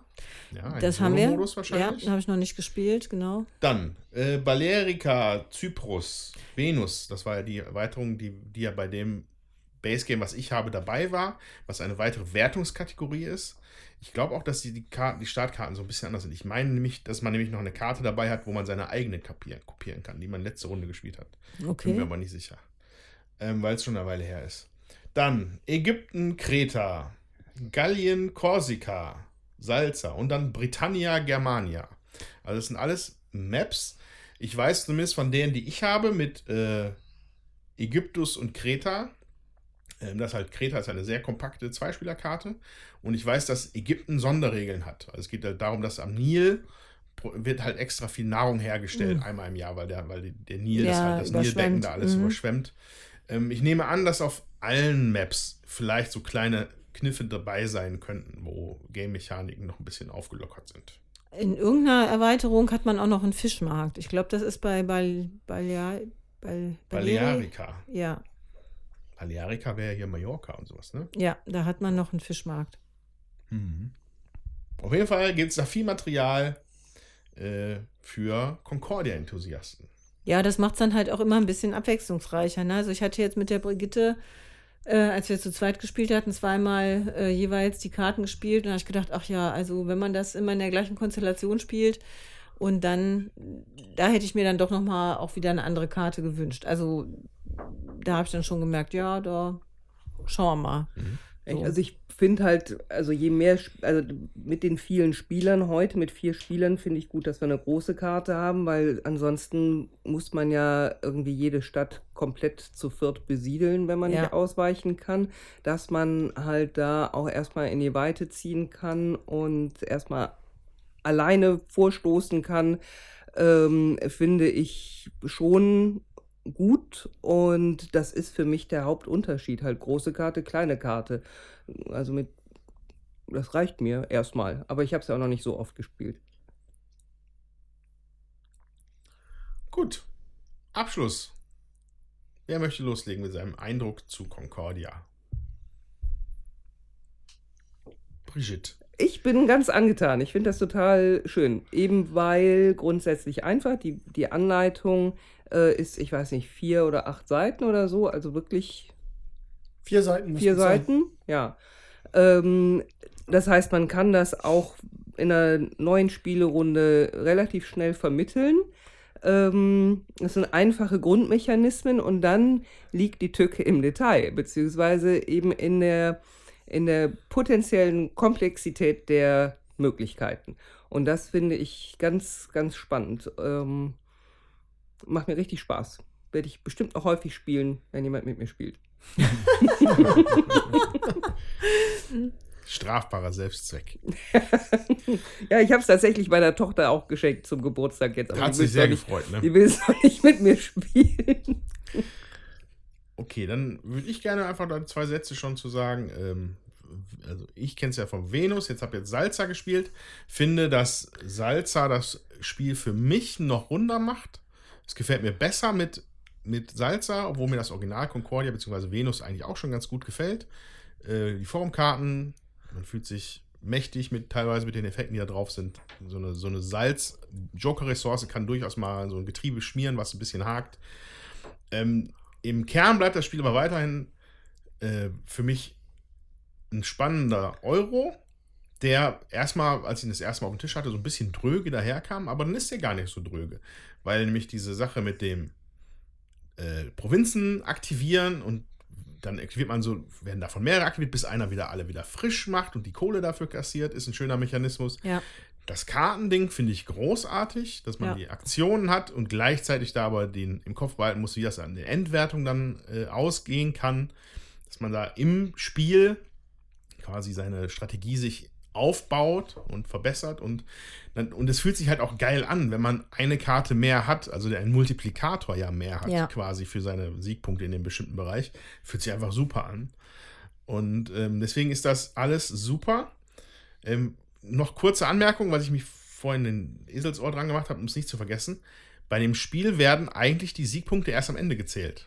Ja. Das haben wir jetzt hier auch gemacht. Ich weiß, in der Erstpartie wird empfohlen, nach irgendwie nach zwei, drei Runden einmal so einen Zwischenstand zu machen.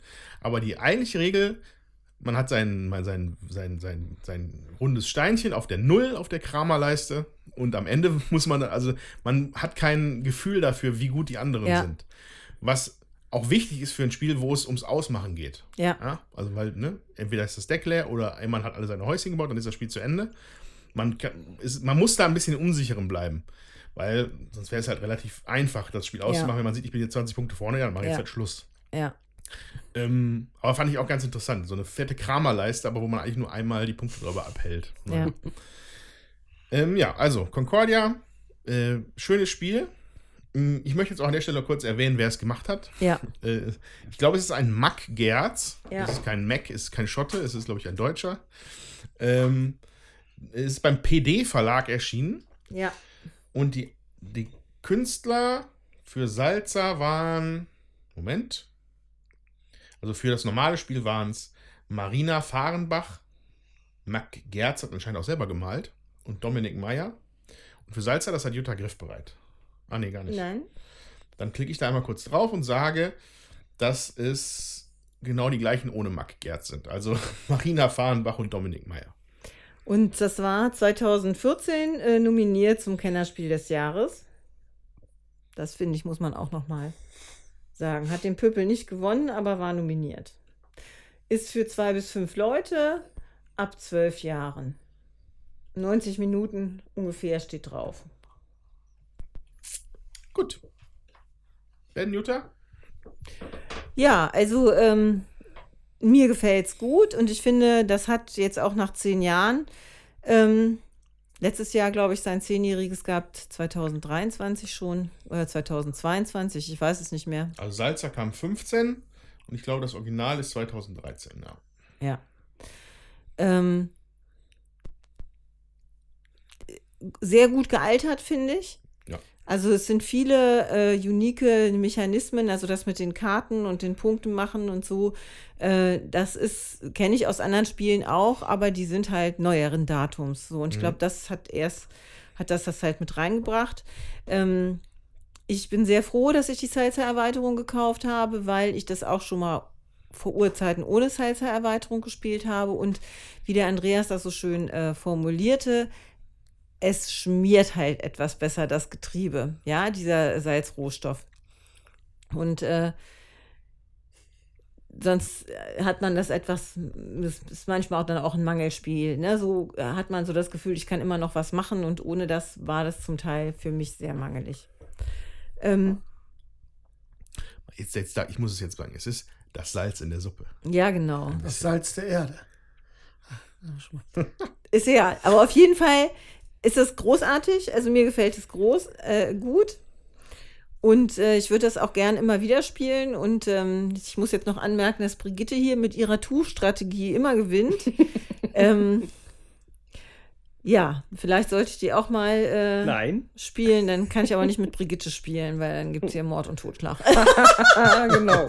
Weiß ich nicht. Aber ähm, genau, ich fand jetzt trotzdem heute, ich, wir sind nur fünf Punkte Unterschied und äh, da denke ich, kann man dann auch mit anderen Sachen tatsächlich Punkte machen, wenn man dann eben auch Schnellhäuser verteilt und flott ist, weil man einfach da weniger, ähm, ja, schneller an die Ressourcen kommt vielleicht. Genau. Ja, also mir hat das Spiel auch gut gefallen. Ich würde es auch noch mal spielen auf jeden Fall. Also in der Vergangenheit, also ich glaube, mir hat es zweit besser gefallen, weil das ein bisschen, ich glaube, konfrontativer auch tatsächlich war. Ähm, aber das ist auf jeden Fall so ein klassischer, äh, einfach zu lernen, schwer zu meistern Ja. ähm, Titel. Und das ist eigentlich das, was mir auch immer sehr liegt. Ich mag das, wenn, wenn die Spiele, wenn man sie gut wegspielen kann, aber trotzdem dabei ordentlich überlegen muss, was man jetzt genau macht und dass sich nicht, also es einfach nicht so ja, belanglos oder einfach ist. Also ich würde es auch noch mal spielen. Ich würde es für mich jetzt nicht holen. Dafür, da würde ich es mir lieber irgendwo leihen. Dafür ist mein Schrank einfach schon zu voll. Aber ich kann es jedem, der solche Spiele mag, gerne mal ein Euro spielen möchte, auch empfehlen. Ja. Gut. Dann machen wir jetzt ein Schleifchen drum. Ja. Ja, dann mach mal. Ja, dann, äh, ihr Lieben, äh, wir freuen uns, wenn ihr uns eine E-Mail schreibt unter Andreas. Oh, äh. Würfelwerferpodcast at gmail.com. Oder uns auf Discord nette Kommentare hinterlasst, auch vielleicht äh, dazu, wie euch diese Folge gefallen hat. Ja, und äh, wenn ihr äh, Römer dort draußen ähm, vielleicht noch fünf kleine Prisen Salz für uns hättet, ähm, gebt sie uns doch bei einem Podcast-Anbieter eurer Wahl mit einem kleinen Review dabei. Das würde uns sehr freuen, damit wir noch mehr so tolle Zuhörer wie euch bekommen können. In diesem Sinne sagen wir Tschüss, macht's gut. Wir hören uns mh, nach Essen. Na, irgendwann? Nee. Doch nach Essen. Ja, wir, na, ja. Wir hören uns in, beim nächsten Monat mit mehr Themen zur Messe. Wir hören uns auf jeden Fall nach Essen. Wir hören uns nach Essen. Macht's gut. Tschüss. Tschüss.